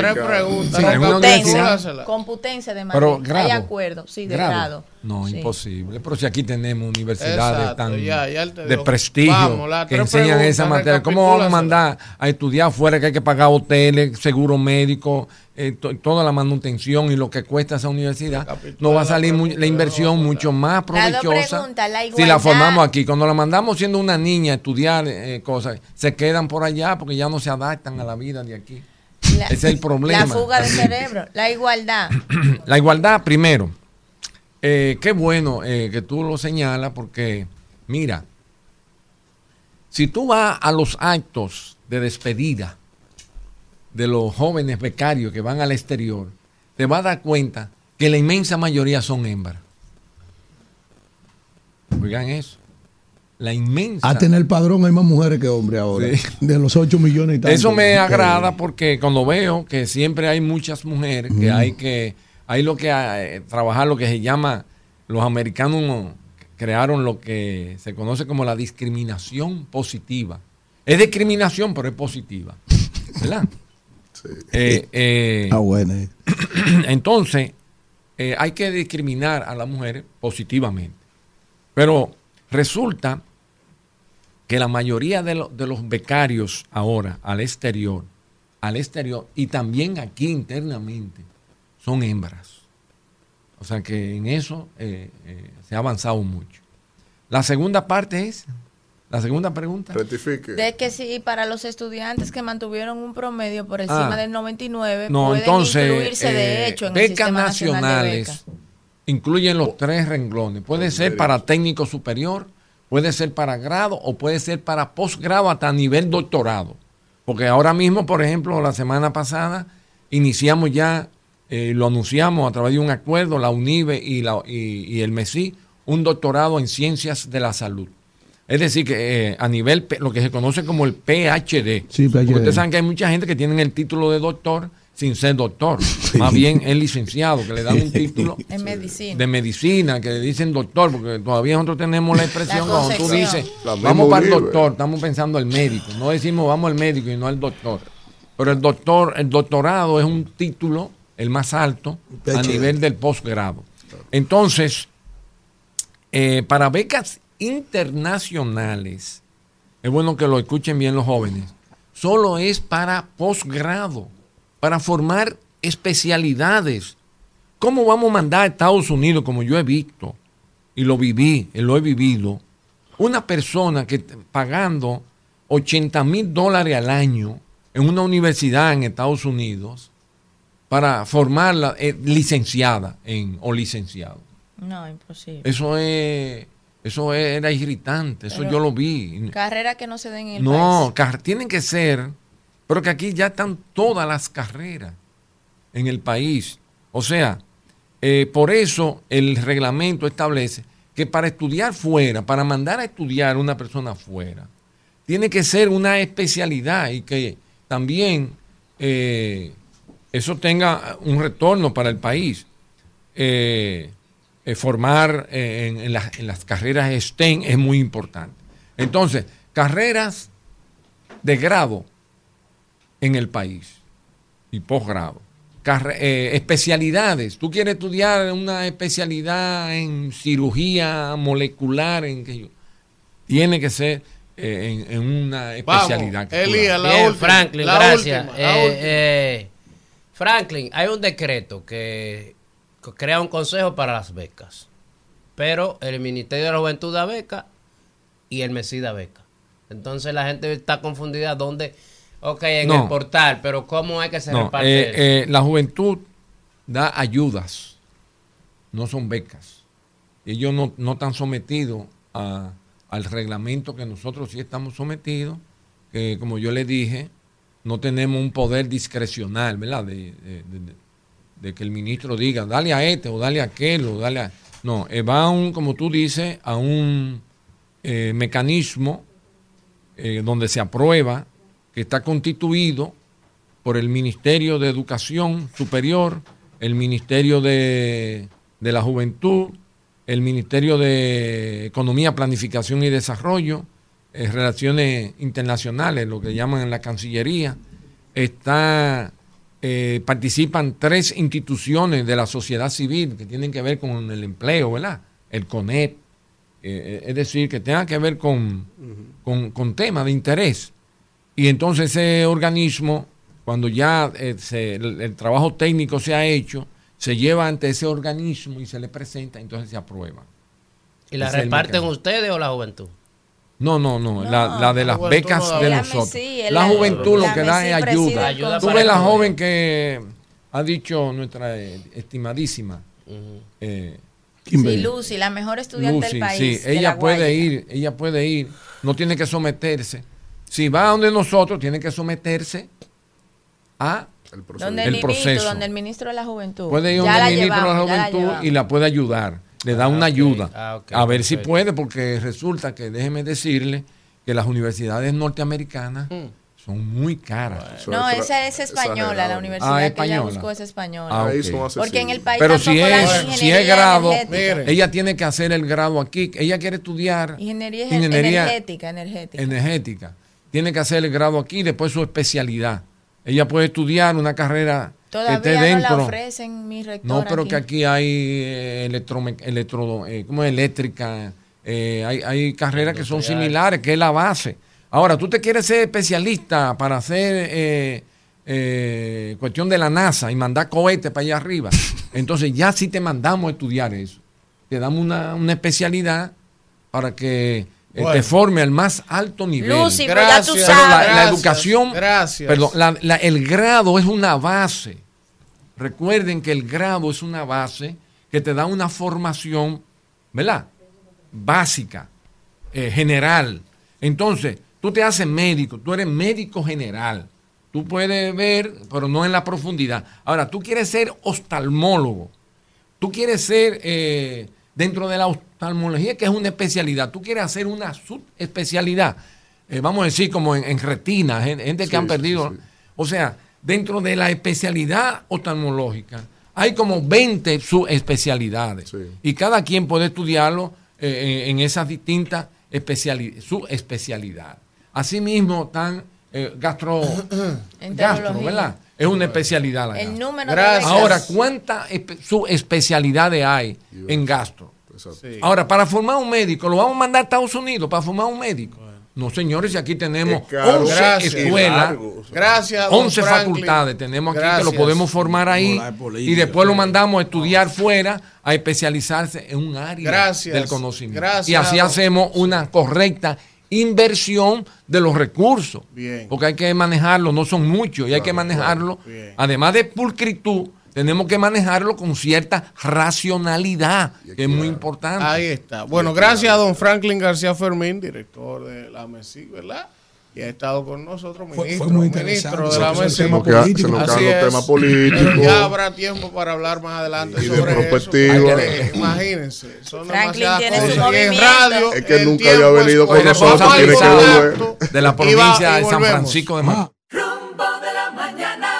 Power, tú no es la Regresamos potencia. en este rumbo de la Es mañana. mejor tener cuando, Víctor, a un permiso. competente, una multinacional la dominicano, Estamos en vivo y entonces cuando Hay son las lo que es 9 de la mañana. Miren, eh, vamos a vas a continuar con los comentarios. Vamos a continuar con los comentarios. Y es el turno hoy, le toca al príncipe del pueblo de Galilea porque cayó ahí. No, Vamos. no, siga, siga el orden para que. Vamos, no, profesor, no, vamos. Siga, siga el Pero- orden Es para mutearme, dele para allá. Vamos, Usted- usted es el hombre del cierre aquí Vamos. para cerrar en algo, pero Está bien. eh, dele para allá, miren. para que él coja su paseo. Eh, yo no esperaba que en este momento eh, me tocara a mí comentar sobre eso.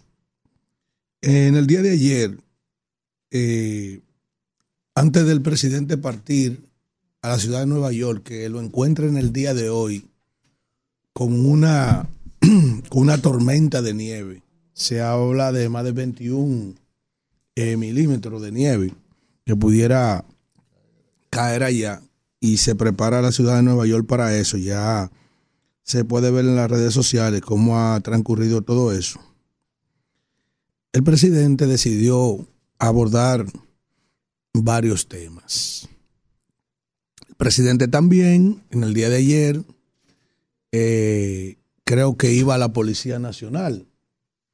Nosotros tuvimos ayer un día negro. Ayer fue un lunes negro un lunes negro de mucha violencia y muchos accidentes de tránsito. Una cosa fuera de serie.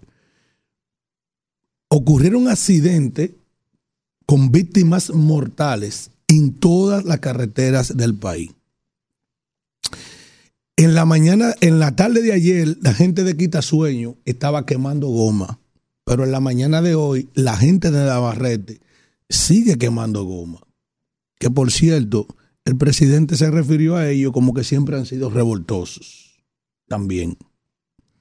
Pero quizás es de los pueblos que más se empodera para el reclamo de las promesas incumplidas de todos los gobiernos, del cual esta no es la excepción. Y pudiéramos decir que el campeón de las promesas es este gobierno. Y el campeón de las promesas incumplidas es este gobierno también. En todos los órdenes y en todo el país. Y esa es la razón de esos reclamos. Y esa es la razón de por qué son revoltosos. Los pueblos tienen que avanzar a pasar factura a los mentirosos a los que prometen y no le cumplen, a los que después de cuatro años tienen la cachaza y la cara dura de visitarles, pueblos por pueblos, en vehículos decapotados, subiendo las manos, mientras cada consejo de gobierno o cada visita y cada Picasso y cada palazo lo puso en evidencia. ¿Qué puso en evidencia? nada más y nada menos que la incompetencia ante los resultados de todas esas promesas. En el día de hoy, el coordinador de este espacio estuvo brillante. Yo no debería venir aquí a contestarle a él ni a nadie de los que pertenecen a este staff sobre los comentarios, pero hay cosas que aclarar. Y ante el maniqueísmo y el zigzagueo del coordinador de este espacio, también hay que condenarlo, hay que contrarrestarlo. ¿Por qué? Porque aquí estoy yo y siempre lo he dicho. Oye, oye qué bien, ¿cómo empezó él? Él empezó muy bien. Él condena la actitud del gobierno de la República Dominicana y dice que Román Jaque Iranzu fue tan tal que hizo una copia hizo, hizo un pedimento firmado por él, no como el pleno, como opinó Víctor, yo venía escuchando el programa, Víctor Villanueva. Y que de manera irresponsable, oye lo que dijo él, de manera irresponsable, los partidos políticos han querido culpar a Román Jaque. No, coño. Es él que tiene que hacer una rueda de prensa y decirle a este país que el gobierno no quiere entregar los fondos, ahogando a la oposición. Eso es lo que tenía que decir. Eh, pero no dice usted eximir a Román Jaque de que, de que de esa culpabilidad. No. Él es el que tiene que hacer una rueda de prensa y decir aquí lo grave de lo que está pasando. Y por eso lo digo en este tono, enfático.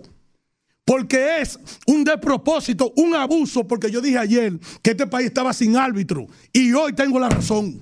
Es un maldito abuso del gobierno.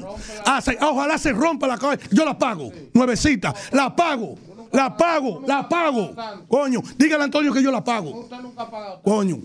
Pero es un abuso lo que está haciendo el gobierno ahogando a la oposición. Eso sí, coño. Que si Domingo Contreras gana el domingo, aquí no va a quedar Pamper. Coño. No va a quedar Pamper, ni va a quedar Prodón, ni va a quedar Lomostil. ¿Tú sabes por qué? ¿Tú sabes por qué?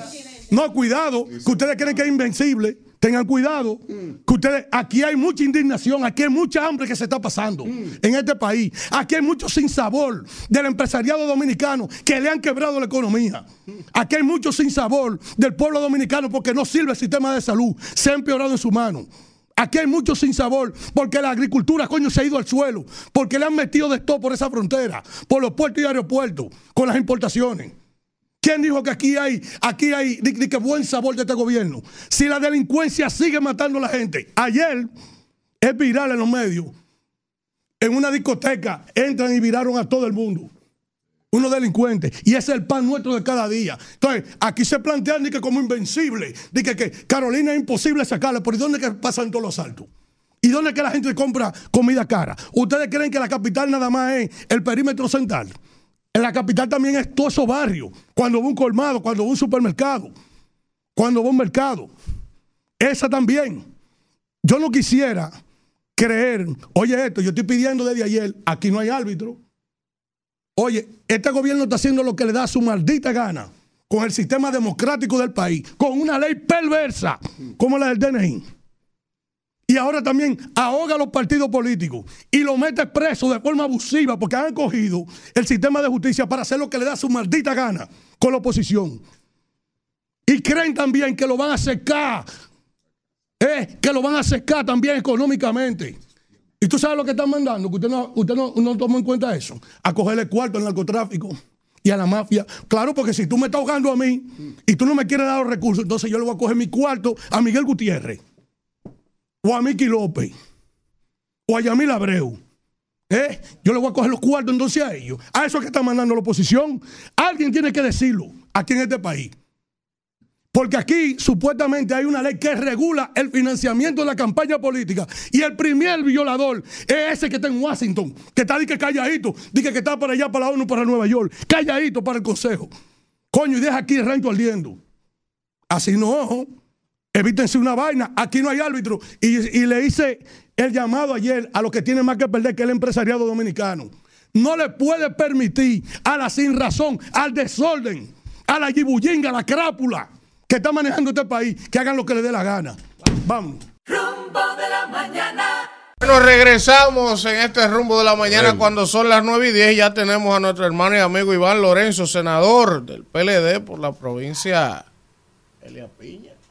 Este hombre. Sería de los voceros más duros que tiene el gobierno. El Eh, la oposición la- en no, no, no, contra, no. el gobierno en contra. Exacto. en, Entonces, en pro del país. entonces, eh, hay que decir, con el permiso de Iván, que este señor que está aquí es un irrespetuoso. Él cree que voceando y hablando duro, él va a cambiar o puede incidir en el resultado electoral. Él se emociona, la gente va a votar por quien vaya a votar. Y por más que usted vocea que usted es un irrespetuoso.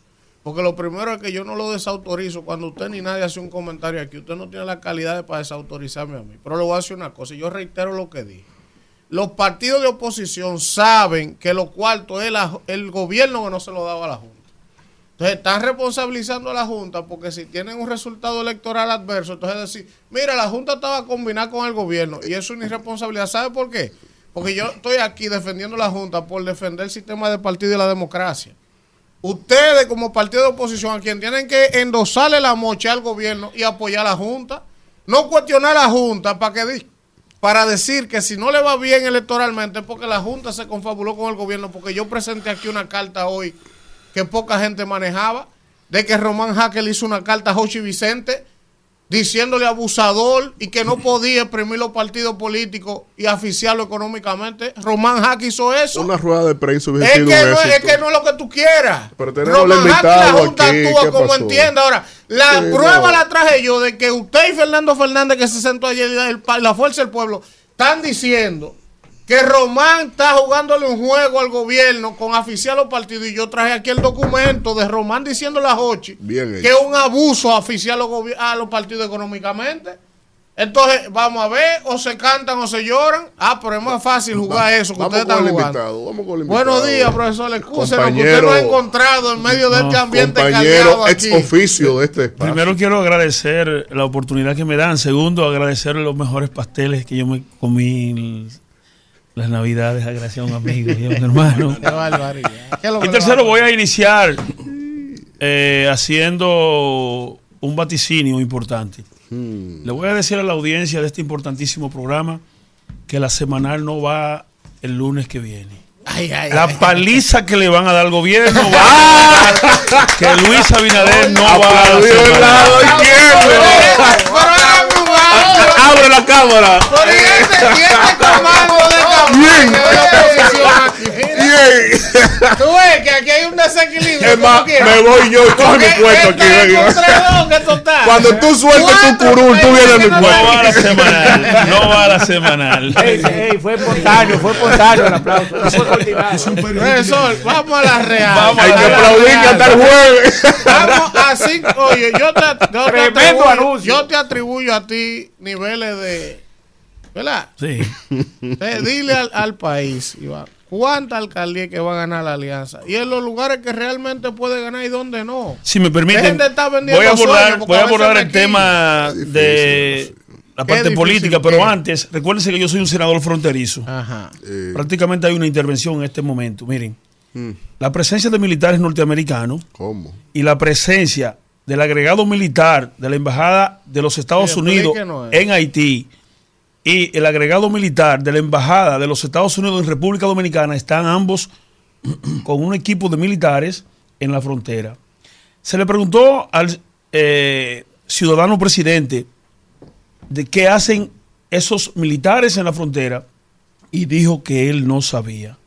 Yo pienso que es una irresponsabilidad del presidente. El presidente dijo que él Que no en En la semana Él no ayer. sabía. Sí, sí, sí. Tú me estás jodiendo. Yo pienso que es una irresponsabilidad mayúscula Que no sabe por qué viene. del ciudadano presidente decir No. que la presencia de militares Sí, sí, en la frontera de los Estados Unidos él no sabe. Yo iba a hablar de eso. Entonces, algo más preocupante es algo más preocupante es yo y este tema lo traigo porque yo fui militar y a mí me duele lo que está ocurriendo.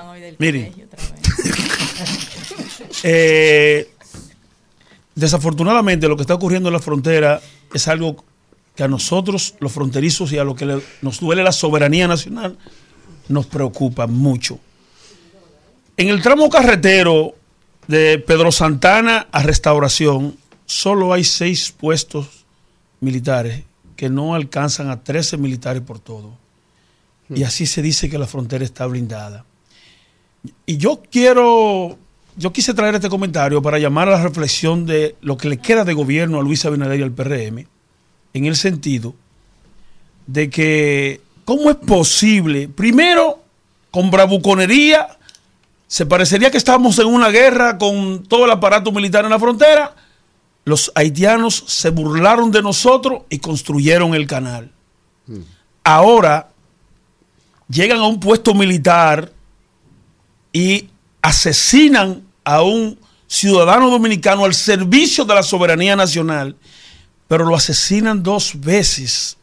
Primero físicamente y segundo desafortunadamente porque no había otros recursos, porque los helicópteros están en campaña, lo tiran porque no había otros recursos en una camioneta, en la parte trasera de una camioneta. Porque los helicópteros, los oligarcas de Palacio andan haciendo campaña. Y yo pienso que eso no es posible. Señores, es un puesto militar que fueron y asaltaron bandas haitianas y eliminaron físicamente al único miembro que tenía el ejército dominicano.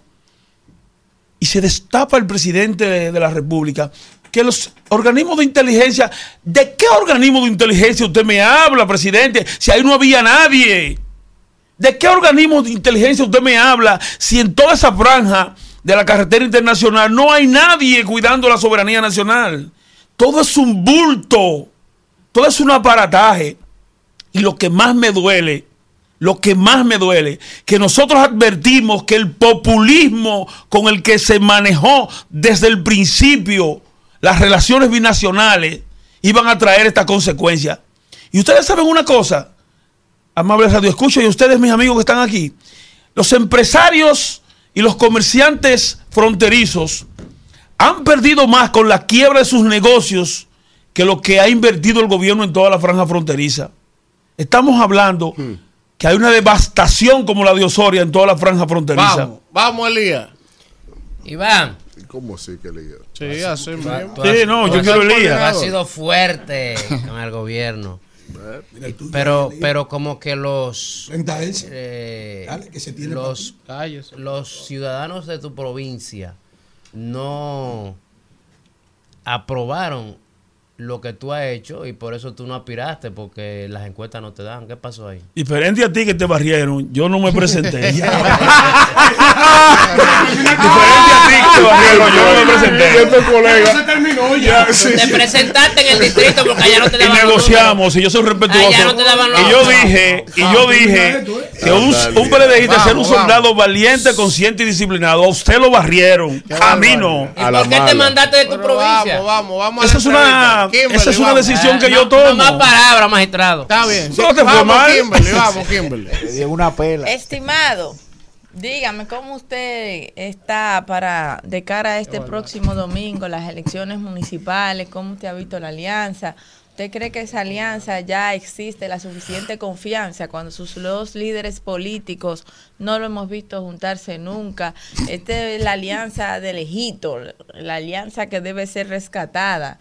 Eh, esperamos entonces que el domingo, de aquí al domingo, ustedes se recompongan y que puedan retirar a Julio Romero de Santo Domingo Este. O a que es el Marino Collante en Santiago. país. Mire, cuando A yo Marino dije- Collante en Santiago. Y así, si hacemos un análisis del 55% Boca Chica eh, lleva de la plaza donde, donde que conforman el 55% de la población electoral, eh, esas plazas están divididas, llevan candidatos los dos. Entonces yo no entiendo esa alianza, cuál es el rescate, si hay que rescatar a la alianza o el rescate va a rescatar al país. Miren. Explíqueme usted esa parte. Eh, Elvin hacía un análisis interesantísimo en estos días y graficaba Y a mí no me barrieron. graficaba la política graficaba la Así política usted va a ayudar a su compañero.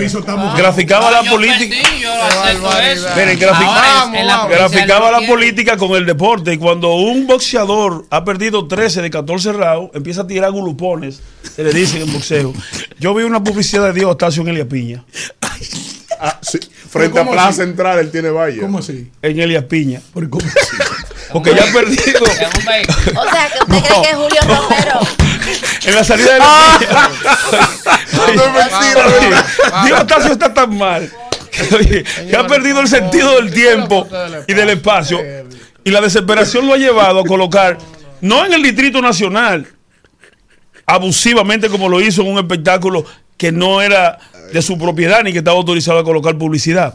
Entonces, eh, recuerdo el análisis que tú, el análisis que tú hacías, que cuando un boxeador, la esquina le dice, tiene que matarlo, van 13 cerrados de los 14 y estamos abajo. Entonces empieza a tirar trompalos locos, así está Dios Octavio. Entonces, entonces y, y Julio Romero, ¿cómo lo Eh, ve?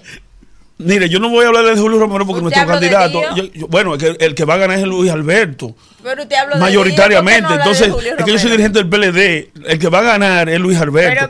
Ahora, donde, donde las alianzas llevan, eh, por ejemplo, yo le voy, a- le voy a decir, ah, eh, eh, en el Senado eh, eh, veo que están preparando un expo de, del candidato del PRM. El candidato que yo le mandé una carta emplazándolo para que juntos, juntos impulsemos las ideas que él tenía antes de recibir el paquete del PRM. Usted está diciendo que, que, que el candidato a senador del Distrito Nacional recibió un paquete del PRM. Es un paquete. Incluso ¿Qué- qué tenía ese paquete? La, La la última que se dio cuenta me fue una de las que me lo propuso porque mi hermana, a quien quiero mucho, que según dijo el poeta no la, no la quieren por seria, me planteó a mí que Aura Celeste fuera, era un compromiso que tenía Luis Abinader a la Cámara de Cuentas en marzo del año 2021. Es que yo no estoy hablando de la historia. La última que no se dio cuenta que estaba vendida, que Abinader la había vendido, era Faride. Faride me planteó a mí cuando era vocera. La entregan. La entregaron. A la muerte y pasión de El paquete consistía. La barrieron también. El paquete. No, a ella no la barrieron. Se la lambieron. No, no. A ella. Dijo, dijo su padre. Dijo su padre en un momento que a ella el PRM no la quería por seria. Y yo voy a decir algo más importante aquí. Ay, ay, ay. Yo aprecio a Farideh más de lo que ustedes se imaginan. Yo lamento que el PRM deliberadamente haya querido dejar a la mujer dominicana sola. La única que defendía a la mujer dominicana en el Senado de la República era Farideh Raful. La única que eh, fue coherente eh, defendiendo las tres causales algo que se había comprometido el Partido Revolucionario Moderno y que lo había aprobado en su comité ejecutivo y que la estafaron. Sin embargo, ella sacaba la cara por la mujer. ¿Usted sabe qué quiere decir? Que también estafaron a las mujeres dominicanas y la han dejado sola. Porque lo único y la única que lo defendía era mi hermana y amiga Farideh Raful. Que yo no sé por qué se han enconado con los Raful que tanto ha, deja- ha hecho por el PRM y por el PRD viejo. Porque lo hicieron con su hermanito, lo hicieron con ella. Con el papá. Es un asedio que tienen contra una familia prestigiosa. Contra una familia prestigiosa que ha dejado su vida en una organización. Es verdad. Vamos, vamos, vamos. La política es una vaina terrible. Ella es el vocero de ternuras, Vivía matándose con ella. Ahora No, es el no. defensor de ella. ahora. Es mi hermana. Vamos, vamos. Senador, como está usted, yo prefiero decirle, hable lo que usted quiera ahí, porque Le tiene... ponen la muda, la desconsidera, la tenían estos tres años. la hace la Farideh, víctima, no, la muda, la, muda. Bueno, si usted me dice que si usted me dice que hable lo que yo quiera, yo quiero preguntarles a ustedes. víctima, Sí. Es víctima. ¿Qué quiere- es víctima. En el PRM. ¿Qué busca, ¿qué busca el, preside- el ciudadano presidente de la República a tres días de una campaña en Estados Unidos? ¿A qué lo llamaron y qué le están imponiendo? ¿A qué está comprometiendo la soberanía nacional, Abinader? Tenemos una intervención con militares en la frontera. Subverticiamente se va a los Estados Unidos, supuestamente al Consejo de Seguridad, donde nosotros no somos miembros, Kimberly, del Consejo de Seguridad. ¿A qué lo están imponiendo y a qué se está comprometiendo de espalda al pueblo dominicano? Porque está Abinader. pidiendo, porque que obviamente. Abinader ha pedido en todos los foros internacionales no más por Haití que lo que ha pedido por, por los dominicanos, que fue que lo elegi- Pero aquí estuvo. Andrés Navarro y dijo que la postura que debería tener el presidente de la República era pedir y no cansarse de pedir. pero, pero que pida por los dominicanos. Mire, De su sub- partido. subverticiamente, subverticiamente el presidente sale del país a tres días de unas elecciones cuando él es el jefe de campaña de los alcaldes. Él es el que está llevando los recursos del Estado que se están utilizando en la campaña. No le llama poderosamente Iván. la atención Ah, a palos ustedes. y Vamos, palos y Kimberly, no vamos, vamos. Iván, una cosa. Dale. Yo he dicho aquí. Palos y boga y Yo he palos dicho aquí. Iván. Escúchame. No, no. Eh, eh, eh, tú sabes que Elías, Elías, que es hermano mío, era miembro de la comisión de extinción de dominio y él votó por la ilusión fiscal y cuando lo llamaron de Palacio pusieron la reversa. Ay, ya, ya déjalo, que, deje ese hombre quieto. cosa. que tú- Yo he dicho aquí, yo he Si dicho no aquí, yo he dicho aquí, Iván, que si el PRM, Ulises Rodríguez, le gana a Víctor en Santiago el domingo, la alcaldía, Maldita sea. eso descabezaría y generaría un problema al PLD. ¿Por qué? Porque es una cosa lógica. Si el candidato presidencial del PLD, Iván, es el alcalde por ocho años en la provincia de Santiago y no puede retener esa plaza, Abel, si Ulises derrota a Víctor el domingo en Santiago, a ustedes eso les genera un problema tan grave como que Abel tendría que entregarle la candidatura para que haga un pacto en primera vuelta. Porque si tú no puedes garantizar a Santiago, que es lo que tú haces aspirando a la presidencia, entonces yo te pregunto a ti, ¿tú crees que Víctor está ganado en Santiago? Indudablemente, indudablemente, Indudablemente. indudablemente. De la misma manera te digo que eh, eh, Abinader ha ido 13 veces a Santo Domingo Este. Si Luis Alberto gana, él no puede presentarse. Ya tiene que tirar la toalla. Sí, ahí. No, pero no es lo mismo. Ah, no es lo mismo. No es lo mismo. Pero Entonces, cuando no Domingo gane, ¿tú crees que Luis Abinader debe tirar la toalla? No, es que no va a ganar. La sede del En gobierno está en el Distrito no Nacional. Yo estoy convencido de que va a ganar. Y así sí, lo dijo el compañero no. Danilo Medina en el día de ayer. Él lo puede decir Entonces, 300 veces, porque Danilo también dijo 300 veces que Gonzalo iba a ganar Yo y te- perdió. Porque los políticos, esa es su Pero- retórica. Tú dices que Domingo va a ganar. Yo digo que Domingo va a pelear. Ahora, hay lugares donde está peleado, por ejemplo en Santiago, como por ejemplo. ah, entonces nosotros estamos one side, que, que es 70-30, por ejemplo, estamos Lenin- peleando. Lenin está one side en San Juan. ¿Y por qué yo puedo decir aquí que Lenin va a ganar a Hanoi mucho a poco? Pero Luis dice que gana Villa Ah, pero Altagracia y eso es Hipólito dice Luis, que no. Eso es Luis. Iván, Eso es Luis. pon- Eso es pero pónganse Luis. de acuerdo. No, pónganse no, ustedes friegan en Tigre. Iván, Domingo gana aquí, gana Luis Alberto. ¿Cómo de- va a de- ganar? desde temprano hemos estado Está. Y en el Piña barre Luis Minier, situación comendador. Antes que nada, disculpen, una noticia último minuto. No sé qué es lo que está pasando, pero en una de las principales arterias del Distrito Nacional ahora mismo se están tirando bombas. ¿Cómo? Sí, míralo ¿Cómo aquí. bomba? Y enfrentamiento, míralo ahí. ¿En cuál la arteria? 27? En la 27. Y el de presidente febrero. está fuera. Frente a Industria y Comercio. Sí, míralo aquí. Y el presidente ¿Quién está que fuera. tirando bomba? Míralo ahí, míralo, bombazo ahí. Enfrentamiento, sí, la algunos 27 de febrero. fue mi frente madre. Frente al Ministerio de Industria y Comercio. Comercio. Eso entre de Filló y la Winston Churchill. O Jiménez Moya. mía. Ay, que está pasando. pero- Tirando No, sí ahí. oye. Sí, No, hay bomba lacrimógena. Iván, bomba. nosotros desde, desde temprano hemos estado debatiendo el tema de los fondos de la Junta. Eh, yo recuerdo que el año pasado, cuando la Junta pidió su presupuesto al respecto del año electoral y del año preelectoral, cuando se preparó el del 2023 en el 2022, siempre hubo serias diferencias con el gobierno. No nos percatamos en la oposición y así, y quizás hace un mea culpa en ese orden, de que solamente se le, se le estaba asignando el 50% de los fondos que prevé la ley para el año electoral. No, mira, hay un protocolo de entrega de los fondos para los partidos. Sin embargo, el estado de desesperación de los oligarcas de Palacio lo van a llevar a hacer de todo, porque está- están temblando, están temblando. Es lo que más se parece. Yo recuerdo al presidente Abinader cuando el populismo estaba de moda. Vamos a hacer un muro en la frontera y todo el mundo bla, bla, bla, bla. Mira cómo nos acaban de matar a un soldado en el ejercicio de su función eh, en un cuartel policial que está a 12 kilómetros de una compañía del Ejército Nacional. Entonces, los oligarcas de Palacio, en su estado de desesperación, van a hacer de todo.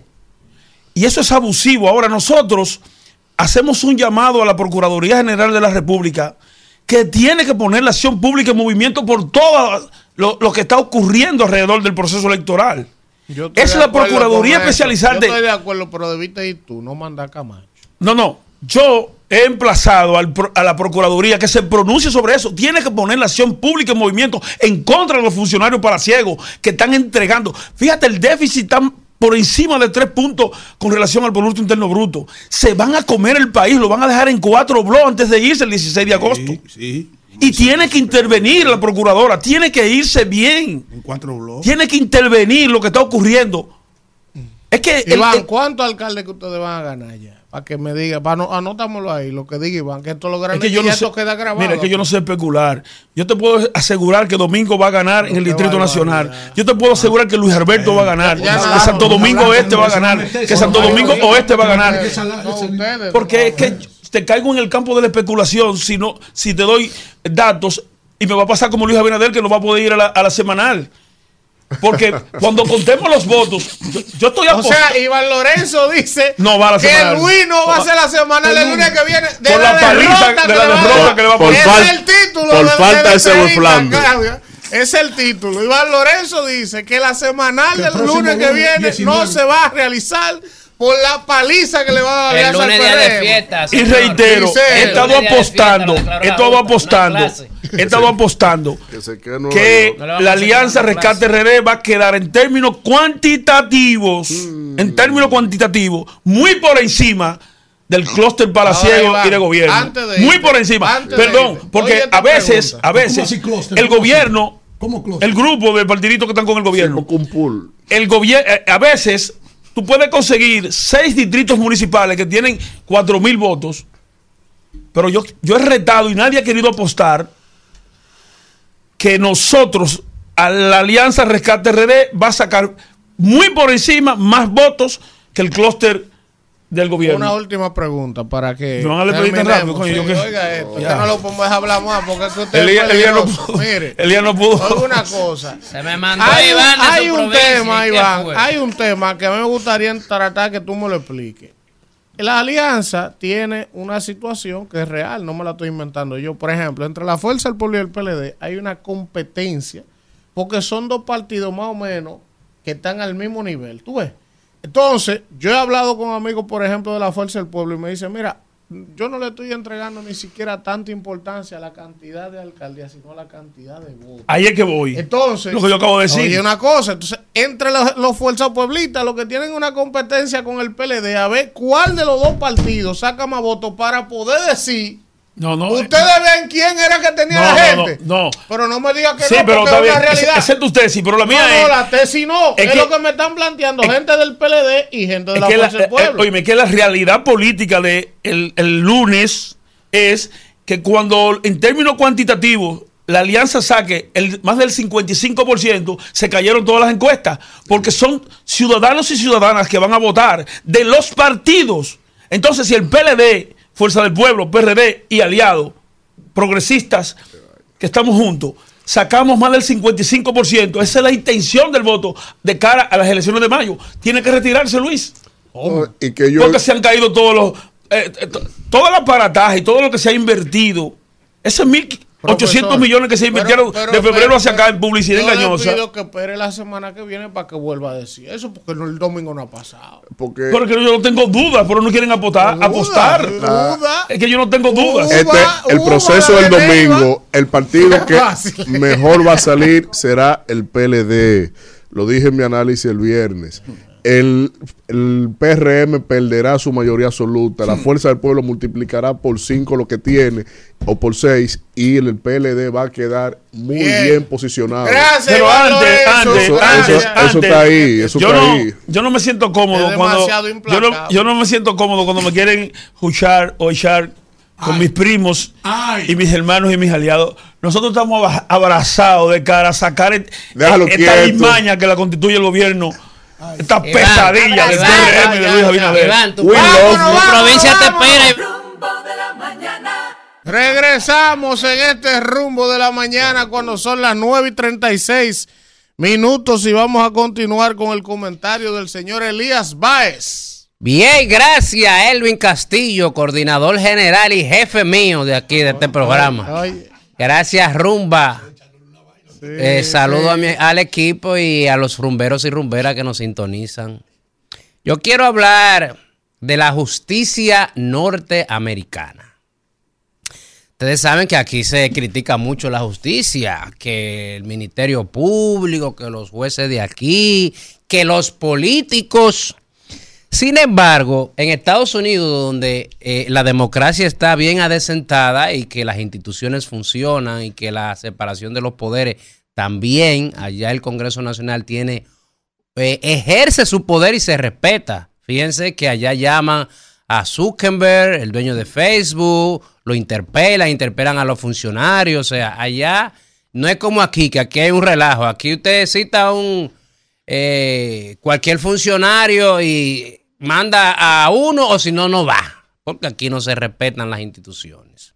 Pero también se habla de que aquí no se respeta el Ministerio Público y la justicia. Sin embargo, en Estados Unidos acabamos de ver que también pasa lo que pasa en estos eh, países subdesarrollados, o sea, eh, los países del tercer mundo, como le llaman los estudiosos de la geografía mundial.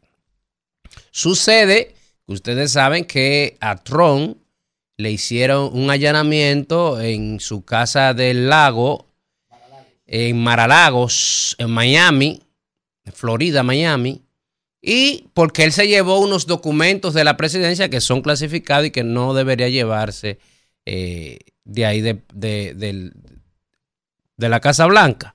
Y también investigaron a Biden porque cuando él era vicepresidente también se llevó documentos a su casa y su oficina.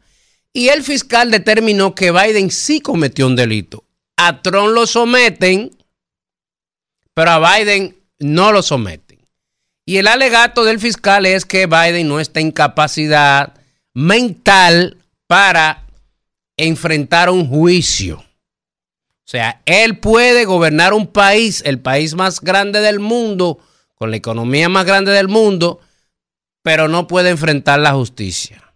O sea, estamos viendo lo mismo que pasa en Latinoamérica, como pasó en Brasil, cuando eh, Bolsonaro nombró a Moro su eh, sí, a, como, Sergio Moro como ministro de Justicia cuando era juez que sometió a, a Lula.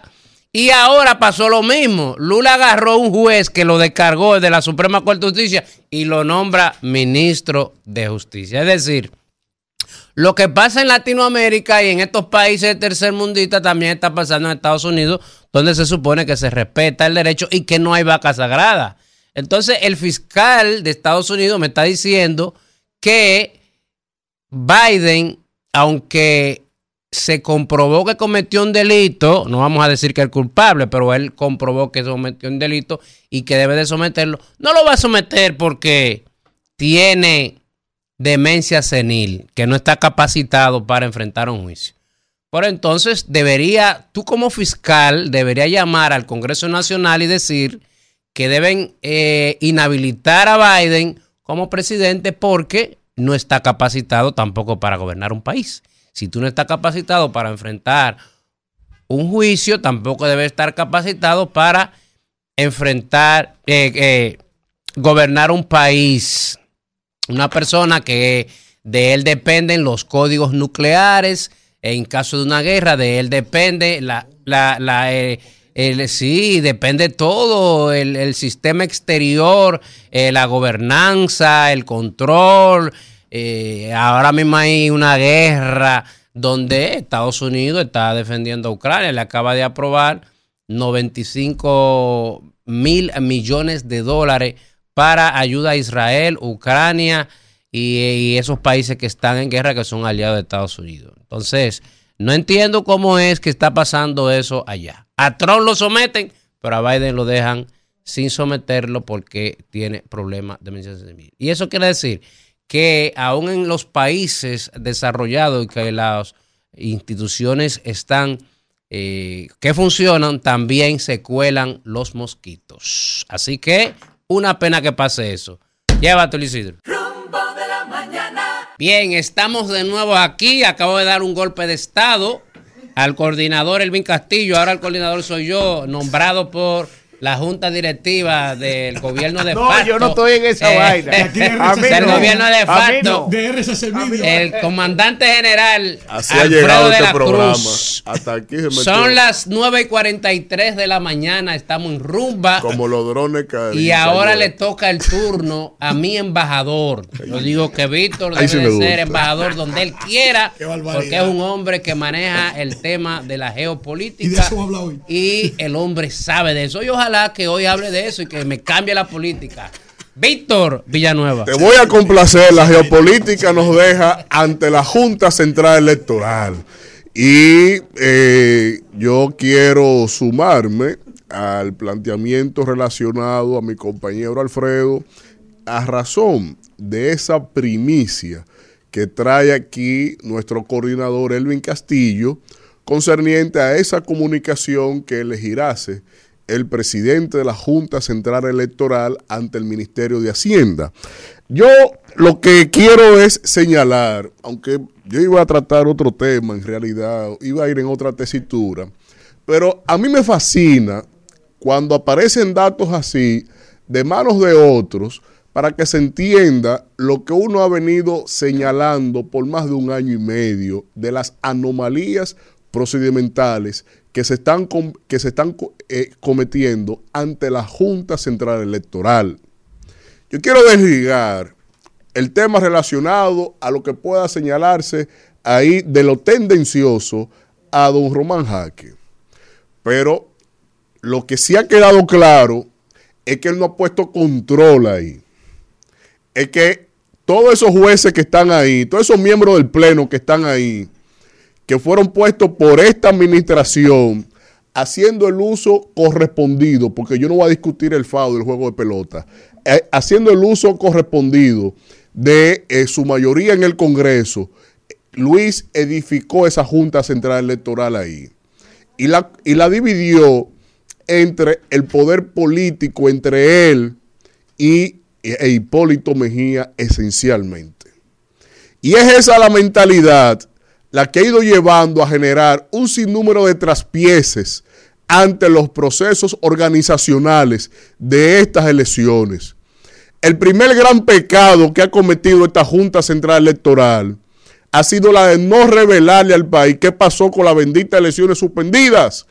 Y lo dijo don Fernando Fernández el día de ayer.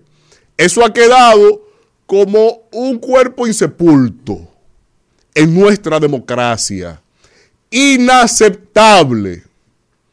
Y ha llegado ya, hemos llegado al preámbulo de los procesos electorales del año 2024 y aquí no se sabe qué fue lo que pasó.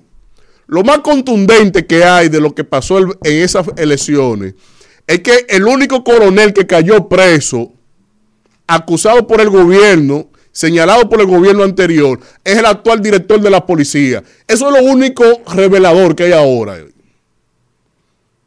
Pero aquí no se ha explicado dónde tuvieron los problemas, las fallas, quién se encargó de generar algún tipo de inconveniente que haya, que haya llevado a semejante atropello contra la democracia de nuestro país.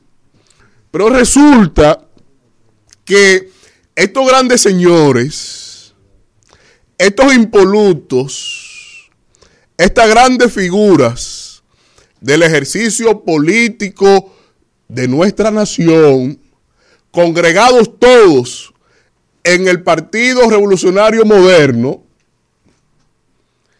estos señores que lo criticaron todo, lo criticaron tanto, dijeron tantas cosas, hastiaron tanto al país que nos adormecieron. Y como le llegó de sorpresa el poder, porque insisto, nunca acumularon el mérito para haber ostentado los resultados electorales del año 2020. Nunca. No fue a gestión propia de nada. Se colaron ahí. Pero una vez colado, usted tiene la oportunidad de ponerse sobre las circunstancias. Y no han sabido hacer eso ni siquiera. Entonces, usted tener aquí un proceso electoral a días y haciendo un uso antojadizo, temerario, antidemocrático de nuestras normas, de las elecciones. No estamos hablando de, de, lo que sea, no, no. De las elecciones de nuestro país. Para usted tener doblegada toda la institucionalidad del Estado sobre esto. Por eso yo una vez le planteé que le tase moi, porque es la, la, concepción que más se le puede aplicar a determinadas a determinados puntos de inflexión que ha tenido el propio presidente Abinader en su ejercicio gubernamental, nombrando funcionarios violando las leyes que hay, adaptando la ley a sus decretos y respetando toda jerarquía de normas, interpretando como él entiende, como él quiere, el tema está de la nacionalidad de este país, haciendo y deshaciendo en función a el cumplimiento medalaganario de distintas disposiciones, leyes que no son la única. Y entonces, en el año estelar de la Junta, ni siquiera, ni siquiera disimula, ni siquiera disimula que la ley electoral está bajo los reflectores de todo el mundo para, miren, la ley dice que el 0.5 que hay que darle, denle porque si él quería darle menos al país, a los partidos políticos de oposición, él hubiese usado el maniqueísmo de reducir el presupuesto del año y ya, y le, entrega menos. No sé, algo más filosófico, pero en ese palacio yo siempre he dicho que ahí no hay ningún científico de las ciencias sociales, de la ciencia política, que acomode la decisión del presidente, por lo menos a lo sublime. Y uno tenerse que ver en medio de un escenario electoral con la oposición sin los recursos correspondientes, eso como efecto, pero con la decisión política de doblegar la, la actuación democrática, transgredir el sistema democrático a sus conveniencias coyunturales como cuando dijo que él no se iba a reelegir nunca, ni porque más se lo pusieran, ni que nada, que jamás, que es un principio, que estaba en el estatuto del PRM y fue lo primero que modificó. ¿Dónde está esa persona que este país haya sido por inercia, le votó en contestación a un sentir de hartazgo que tenía la nación? ¿Dónde está esa persona? Por eso cuando hizo su comentario el día de ayer, mi compañero Alfredo de la Cruz, yo dije, carajo, ¿cómo cataliza Alfredo este contexto estamos sin árbitro de cara a un proceso electoral. No tenemos ni siquiera con quién refrendar absolutamente nada. Y lo que más me preocupa es que los sectores que de alguna manera inciden en las dinámicas de este país están todos sodomizados. La iglesia católica da vergüenza, sodomizada de arriba abajo por las mieles del presupuesto del Estado, por la coexistencia en coincidencia de la visión pro-haitiana que tiene la actua- el actual liderazgo de la iglesia y el presidente de la República. La clase empresarial, ¿dónde está el CONEP? Todo aplaudiendo que la Junta dice que la cosa va bien. ¿Que va bien qué? Si no hay escáneres, si no tienen tales instrumentos, si el software ese no sirve para nada, que se frizó en las pruebas, que no tienen el que no tienen, no están cumpliendo ni con la ley, con los fondos. Y ese es el proceso que vamos entonces todos a abocarnos para eh, tal vez repetir lo que pasó en el año en febrero del 2020. Si la jugada es, señores palaciegos, señor Mauricio de Bengochea, si la jugada es a las teorías de Steve Bannon, de usted utilizar tanto dinero correspondiendo a una percepción impuesta por propaganda de que tan ganado y tan ganado y tan ganado, debilitar el contexto de la Junta Central Electoral para hacer lo que le dé la gana en ese, en ese escenario, ustedes serán los primeros que van a salir corriendo de este país con la que aquí se va a armar. Porque el juego de la, de la democracia es hasta donde se atenta contra ella. Y por eso sustento ese señalamiento en los distintos órdenes de mi compañero Elvin Castillo y de Alfredo de la Cruz. Tengan mucho cuidado con lo que ustedes se creen que aquí se le va a tolerar, porque ya cuatro años aguantándole vainas y desasiegos, ya nos- este pueblo se ha hartado con J de ustedes, para que vengan ahora a hacer también, tan bien como lo que ustedes tanto criticaron. Eso es doble moral, eso es no tener vergüenza y tener una desfachatez marcada con respecto a lo que debe ser los estamentos democráticos e institucionales de este país. Cuidadito y si se hacen fuera del cajón. Vámonos, Rumbo de la mañana. Nos regresamos en este rumbo de la mañana cuando son las 9 y Los 55 pensionados son que minutos. están. Sí, hay unos pensionados ahí que están revolteados. Le daban en 90 días su dinero.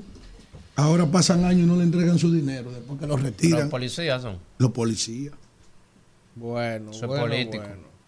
No, todo es político aquí en estos días. Qué barbaridad. Es un provocador. No, no son... Impenitente. Miren, eh, ahora mismo en la red social de Twitter eh, está, como decía Israel temprano, y el Día Mundial de la Radio. Y el día del soltero, que se celebra un día antes de San O el día de Y, soltero. y otros dirían que también el día del amante, porque todo. amante? No, Sí, es el 15, Hoy y el el 15. 15, sí, pero son las dos cosas. Pero los dos el días. día antes y para el día después. Sí. No los hombres decentes de Yo no, yo, no entiendo Claro. por qué Alfredo de la Cruz está celebrando el Día de los Solteros. No, mamá. No, no, no, no, no, no, no. ¿Y por qué lo menciona? No, no, entiendo. hombre. Por cierto, eso, los días, las cabañas se llenan hoy, mañana. Pero, no, no, no está bien, hoy está bien. Pero ¿por qué el día de la secretaria se llena la cabaña? O sea, ¿por qué carajo pasa eso? aquí los tigres dando la madre. El día de la secretaria, yo no entendí. Los jefes. Yo no entendí. Eso yo nunca lo entendí. Eh, eh, ustedes se están burlando de una buena. situación de No, abuso de poder. No, no, de abuso de poder no, porque no viola, porque ella quiere. Ok. A punta de pistola yo he visto burlando entrando. Ahora, la- si la secretaria es tan buena o que si no es tan buena. Yo te voy Qué a decir barbaridad. algo. El acoso sexual. Si, si le ponen una Oye, cinturita de no, arriba. pero oye cómo es el acoso sexual. ¿Cómo? cómo? Oye, ¿Usted, que- usted oye, sabe de oiga eso? el maestro. Si el tipo le gusta a la muchacha, No hay eh, acoso. eh, no hay acoso. Ese es el tema de los Y tres si hay aumento y si hay ayuda, no hay Sí. acoso. Ahora, Si el tipo no camina ni nada, me está acosando. Pero no me queda al frente. Parece que Kimberly se la aplica. ¿Usted, ve por qué? Usted está diciendo que la empleada. ¡Vamos, Isidro!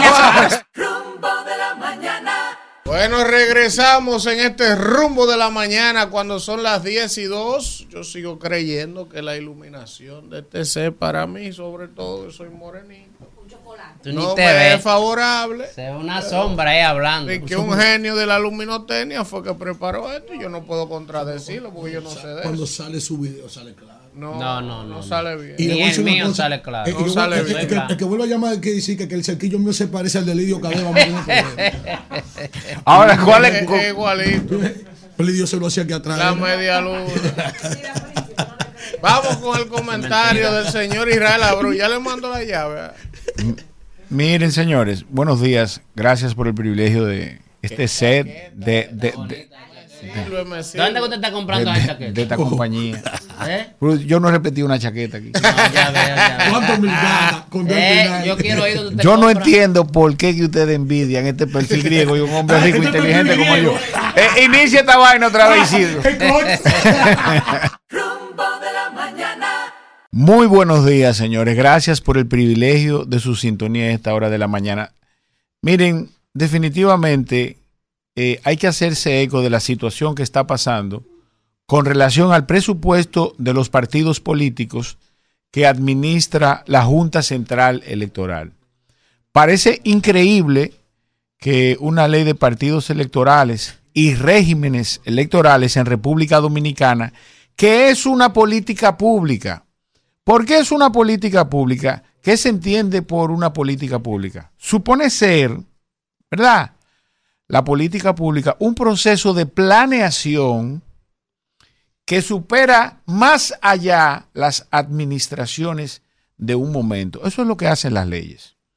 Sin embargo, lamentablemente el PRM se ha caracterizado por eso, por la falta de planificación. Lamentablemente no pueden ver a más de dos meses que es el vencimiento de una nómina o la ejecución de un presupuesto mensual. Y dedicarse entonces a violar la ley electoral, pues representa, para que usted que me está escuchando esté claro de lo que esto representa, una violación al proceso democrático que se viene y que se ha venido fortaleciendo durante toda la historia de vida republicana que tiene este país. Entonces, yo veo con bastante preocupación cómo los partidos políticos hemos manejado, porque tengo intereses políticos, este tema. Sobre todo porque ha brotado el nivel de, de desconocimiento y de falta de información que inclusive algunos eh, hemos tenido sobre el tema. Cuando nos llegó la información, porque estábamos juntos, Elvin y yo, cuando llegó ese documento, que en alguna medida solicitamos, pues resultó de mucho asombro cuando me dijeron, mira, la Junta ha cumplido cabalmente con la transferencia de los fondos que ha recibido y que le, y que le fue aprobado en el presupuesto. Lo que resulta es que los partidos nos hemos quejado de dicho presupuesto en función de que no representa lo que supone la ley de partidos políticos que se le debía otorgar en ocasión de ser un año electoral, el 0.5% de los ingresos corrientes que tenía, que tenía el gobierno para ese año electoral. Entonces, en ese orden, la exigencia que le hacían los partidos políticos era directamente a la Junta y en esa misma medida algunos amigos de la oposición eh, pues se hicieron eco solamente de esa parte de la situación que estaba dándose en la Junta Central Electoral. Y lamentablemente entonces no hicimos referencia a quien es realmente responsable de la situación que se está dando, que es el gobierno central de la República Dominicana. El año pasado, yo inclusive lo publiqué en el nuevo diario, lo que implicaba el no aprobar el presupuesto que estaba pidiendo la Junta Central Electoral, que si recuerdan, fueron 18 mil millones de pesos que estaba pidiendo para el año 2024, para este proceso. lo que representaba la totalidad de lo que establece la ley más los gastos operacionales ordinarios que tiene la Junta. Y si mal no recuerdo, creo que le aprobaron alrededor de 12 mil millones de pesos. Entonces, definitivamente se constituye el PRM, su ministro de Hacienda y el actual presidente de la República, ¿verdad? Primero unos violadores de la ley, que tanto trabajo nos ha costado y que representaba un crecimiento en los procesos democráticos que hemos vivido en República Dominicana. Una violación a ese proceso de creación de políticas públicas responsables que acerque a los partidos al adesentamiento. Si hay algo que circunscribo de lo que mi compañero Alfredo dijo, es la parte relacionada en que tú quitarle los recursos que de manera formal percibimos los partidos a través de la ley y el presupuesto, pues lamentablemente es esa variable. Muchas gracias. especial. Ah, bueno. El director de la policía. Yo me siento perseguido ahora mismo. Yo quiero salir volando de esta cabina ¿Tú ahora mismo. guapo? Yo quiero irme de aquí de esta cabina. ¿Qué es lo que está pasando? Compañeros, retratémonos. Pase ese hombre para acá. ¿Qué pasa? Miguel, ven acá, dale Sí, sí, adelante, adelante. Yo le, voy a, le, le voy a dar mi turno. Venga aquí, vamos a saludarlo. Venga. Pase para acá. En todo, en todo caso, Venga, vamos a saludar. cuidar, cuidar y protegerlo a ustedes. No, pero lo que vine fue a saludar. A saludar. Un saludito nada más. No lo vamos a entrevistar, es un saludo. Bien, bien. Ah, nosotros interrumpimos la entrevista. No, no, no. Siéntese ahí, claro. No, no, saludos solamente Ah, por ahora. ok, Saludos. gracias, gracias. Encantado, Un placer, encantado. un placer. Encantado. Vinimos a, a darle un cariñito y a sentirnos de cerca. Sí. Vamos a la hora por acá. Aquí estamos a la hora. ¿Tú trabajas aquí? Sí. Claro, claro. Ah, Andrés Cruz Cruz, hermano mío, eh, inspector general de la Policía Nacional. Yo me siento respaldado. Oh, el jefe de la policía es mi papá, Andrés Cruz Cruz es mi hermano. Cuidado, que se está oyendo todo. Y-. Y Antonio Payá, que está ahí que lo trajo. el jefe. Ahí sobran las estrellas. Me siento en familia. Bueno, aquí está el director de la Policía Federal, Guzmán Peralta, y todo el equipo que le acompaña. Andresito, mi Y hermano. hemos se- recorrido por las instalaciones de RCC Media. ¿eh? Así que muchas gracias y honrado por el saludo. Un privilegio. Gracias a ustedes por recibirme. Bueno, ahí está. Alfredo está nervioso todavía. Vamos a un contacto y regresamos con más del rumbo de la mañana. Rumbo de la mañana. Bueno, regresamos en este rumbo de la mañana y vamos a continuar después de esa visita de imprevisto la del director general de la Policía Nacional a las instalaciones de RCC Media, el señor general Guzmán Peralta y su equipo. Está conociendo las instalaciones, pero gracias por pasar a saludarnos, ¿verdad? Y gracias Antonio. Si no ven a Alfredo que está en el baño. Entonces vamos a continuar con los Aquí el comentarios. Y es el turno yo de también, Kimberly Taveras.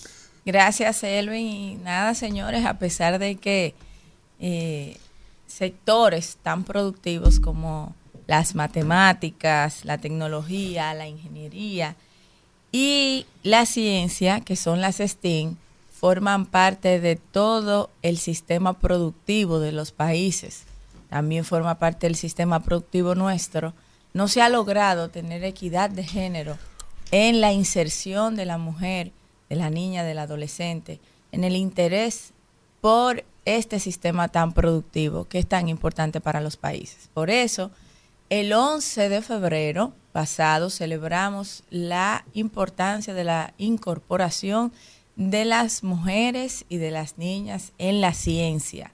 Y la ONU, el 22 de febrero, del 22 de diciembre del 2015, pues emitió esa resolución con la participación de todos sus organismos. Y desde entonces se ha celebrado la Asamblea del Día Internacional de la Mujer y la Niña de Ciencia, ¿verdad? Para resaltar en esta asamblea que en esta ocasión se celebró en la sede de la ONU en Nueva York, para resaltar los aportes de las mujeres investigadoras en el mundo. Yo quise traer el tema a colación, sí, porque lo celebramos recientemente este día, pero también a raíz de la convocatoria que bien ha dicho el rector que se han hecho el ministro del Ministerio de la MESID, ¿verdad? De Educación, Ciencia y Tecnología del país, que estaba hoy como invitado aquí. Y yo quise hacer el comentario porque es increíble, señores, que de 25, de, cada cinco profesionales que trabaja con inteligencia artificial, apenas uno es mujer. De algo tan interesante como este campo, que del 28% de los licenciados en ingeniería del país, o ingenieros, como le conocemos aquí, solamente el 28% son mujeres. Y que aunque en América Latina la desigualdad, oigan esto para que ustedes sepan esto, en América Latina la desigualdad entre hombres y mujeres que ingresan a estudiar carreras científicas no es tan alto como en otros países, aquí es del 47% y lo normal es que sea alrededor del 30%, seguimos mostrando que las investigadoras, las mujeres que están en el ámbito de la investigación, se le paga un 20% menos. Aparte de eso, no existen las condiciones laborales para cuando la mujer da la vida poder volver a incorporarse en su vida productiva. Y yo hago el llamado no solamente porque estamos persiguiendo una agenda al 2030 que habla de desarrollo sostenible, que habla de igualdad y que habla de la integración de la mujer, sino que es increíble cómo hasta hemos masculinizado la ciencia, hemos masculinizado el conocimiento. Y cada vez más esto debe preocuparnos porque eh, cada vez menos las mujeres se interesan por estudiar carreras científicas, por las dificultades que encuentran en el camino. Nosotros por eso, cuando estuvimos en el Ministerio de la Juventud, fundamos la beca y de Lisa Bonelli de Calventi. Y ojalá, como le dije al ministro, que podamos crear las condiciones para que aquellas mujeres, aquellas jóvenes que se hayan destacado en sus estudios, que hayan logrado sobrepasar el promedio, no queden luego en una estadística de lo que pudo ser, no queden en una estadística de las fugas de cerebros dominicanos, sino que se promueva, que se les apoye en el desarrollo de su carrera y que ciertamente, aunque en el país existe una formación impecable, que hay grandes academias, no es lo mismo, por Dios, formarse en el extranjero, no es lo mismo tener una carrera de grado en una universidad de aquellos países que tienen la mayoría de las patentes de investigación científica, que tienen la mayoría de los papers, que manejan las científicas, las revistas de investigación que se están haciendo. Y por muchas razones no es lo mismo.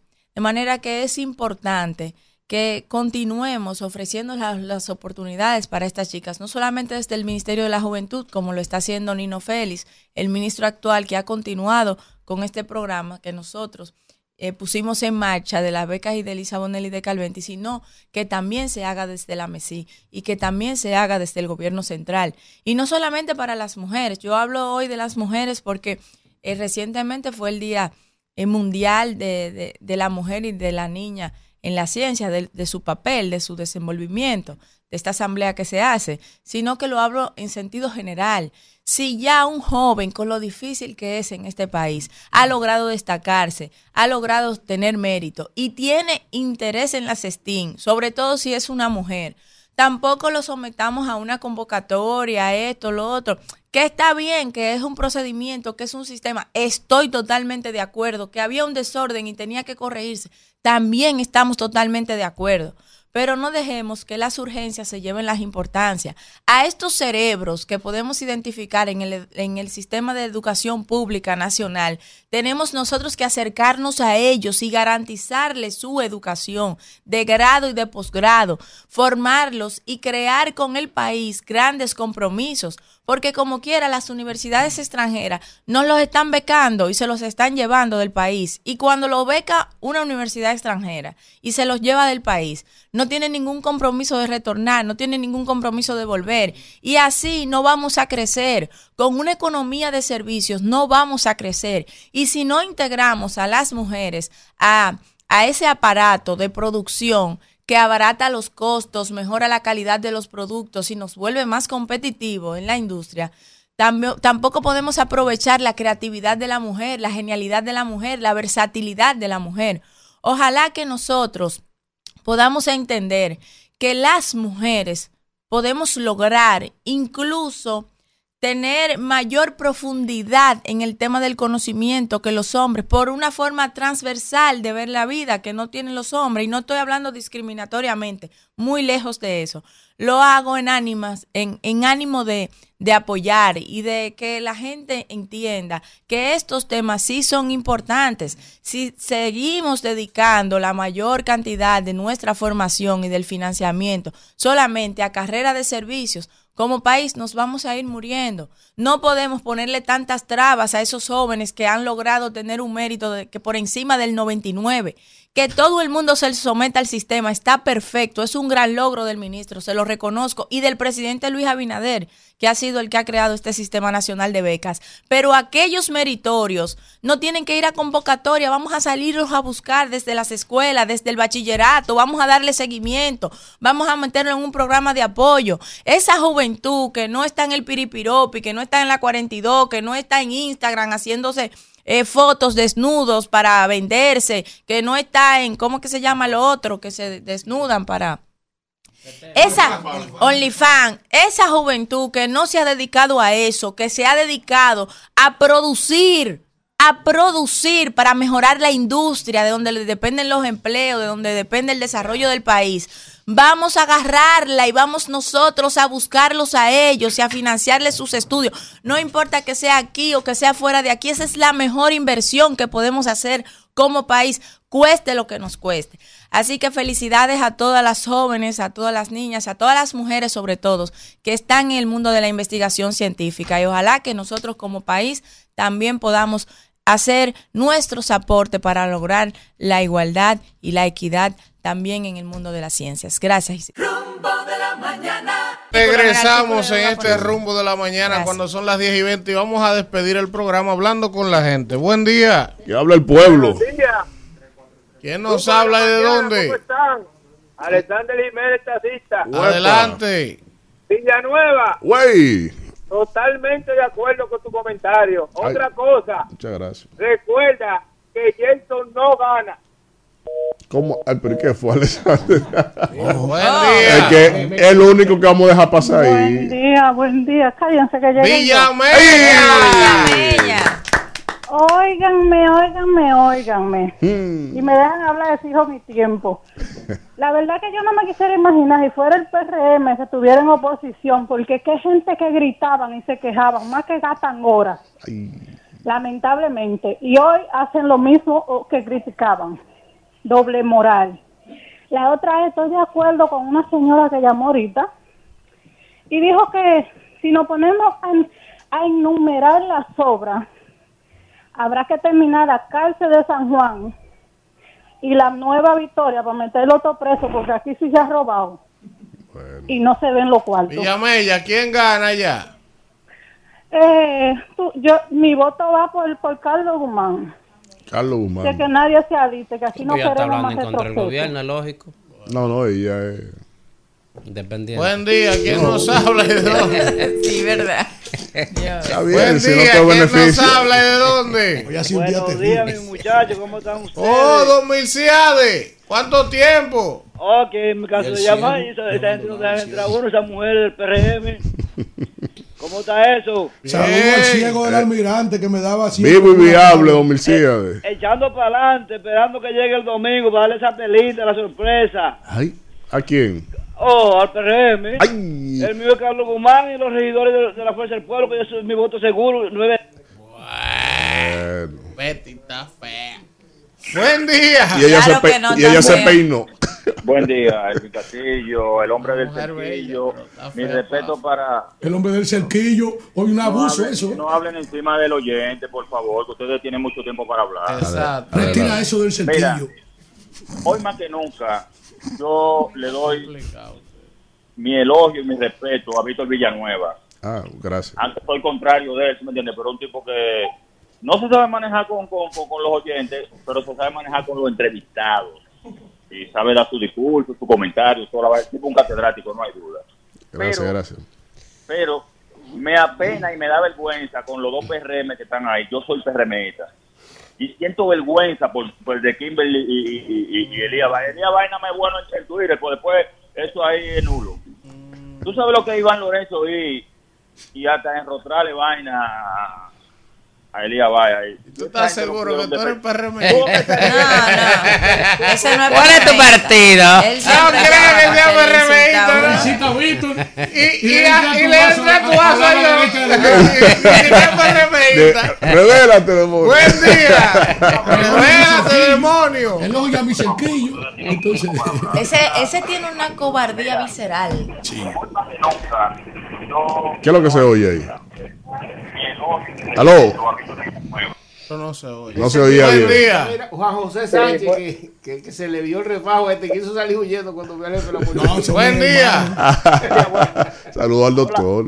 Ha- Habla Melqui del ensanche La Pena. Adelante, Melqui. Este, pedirle a los ciudadanos de la capital especialmente que tenemos que aprovechar la oportunidad de la alcaldía de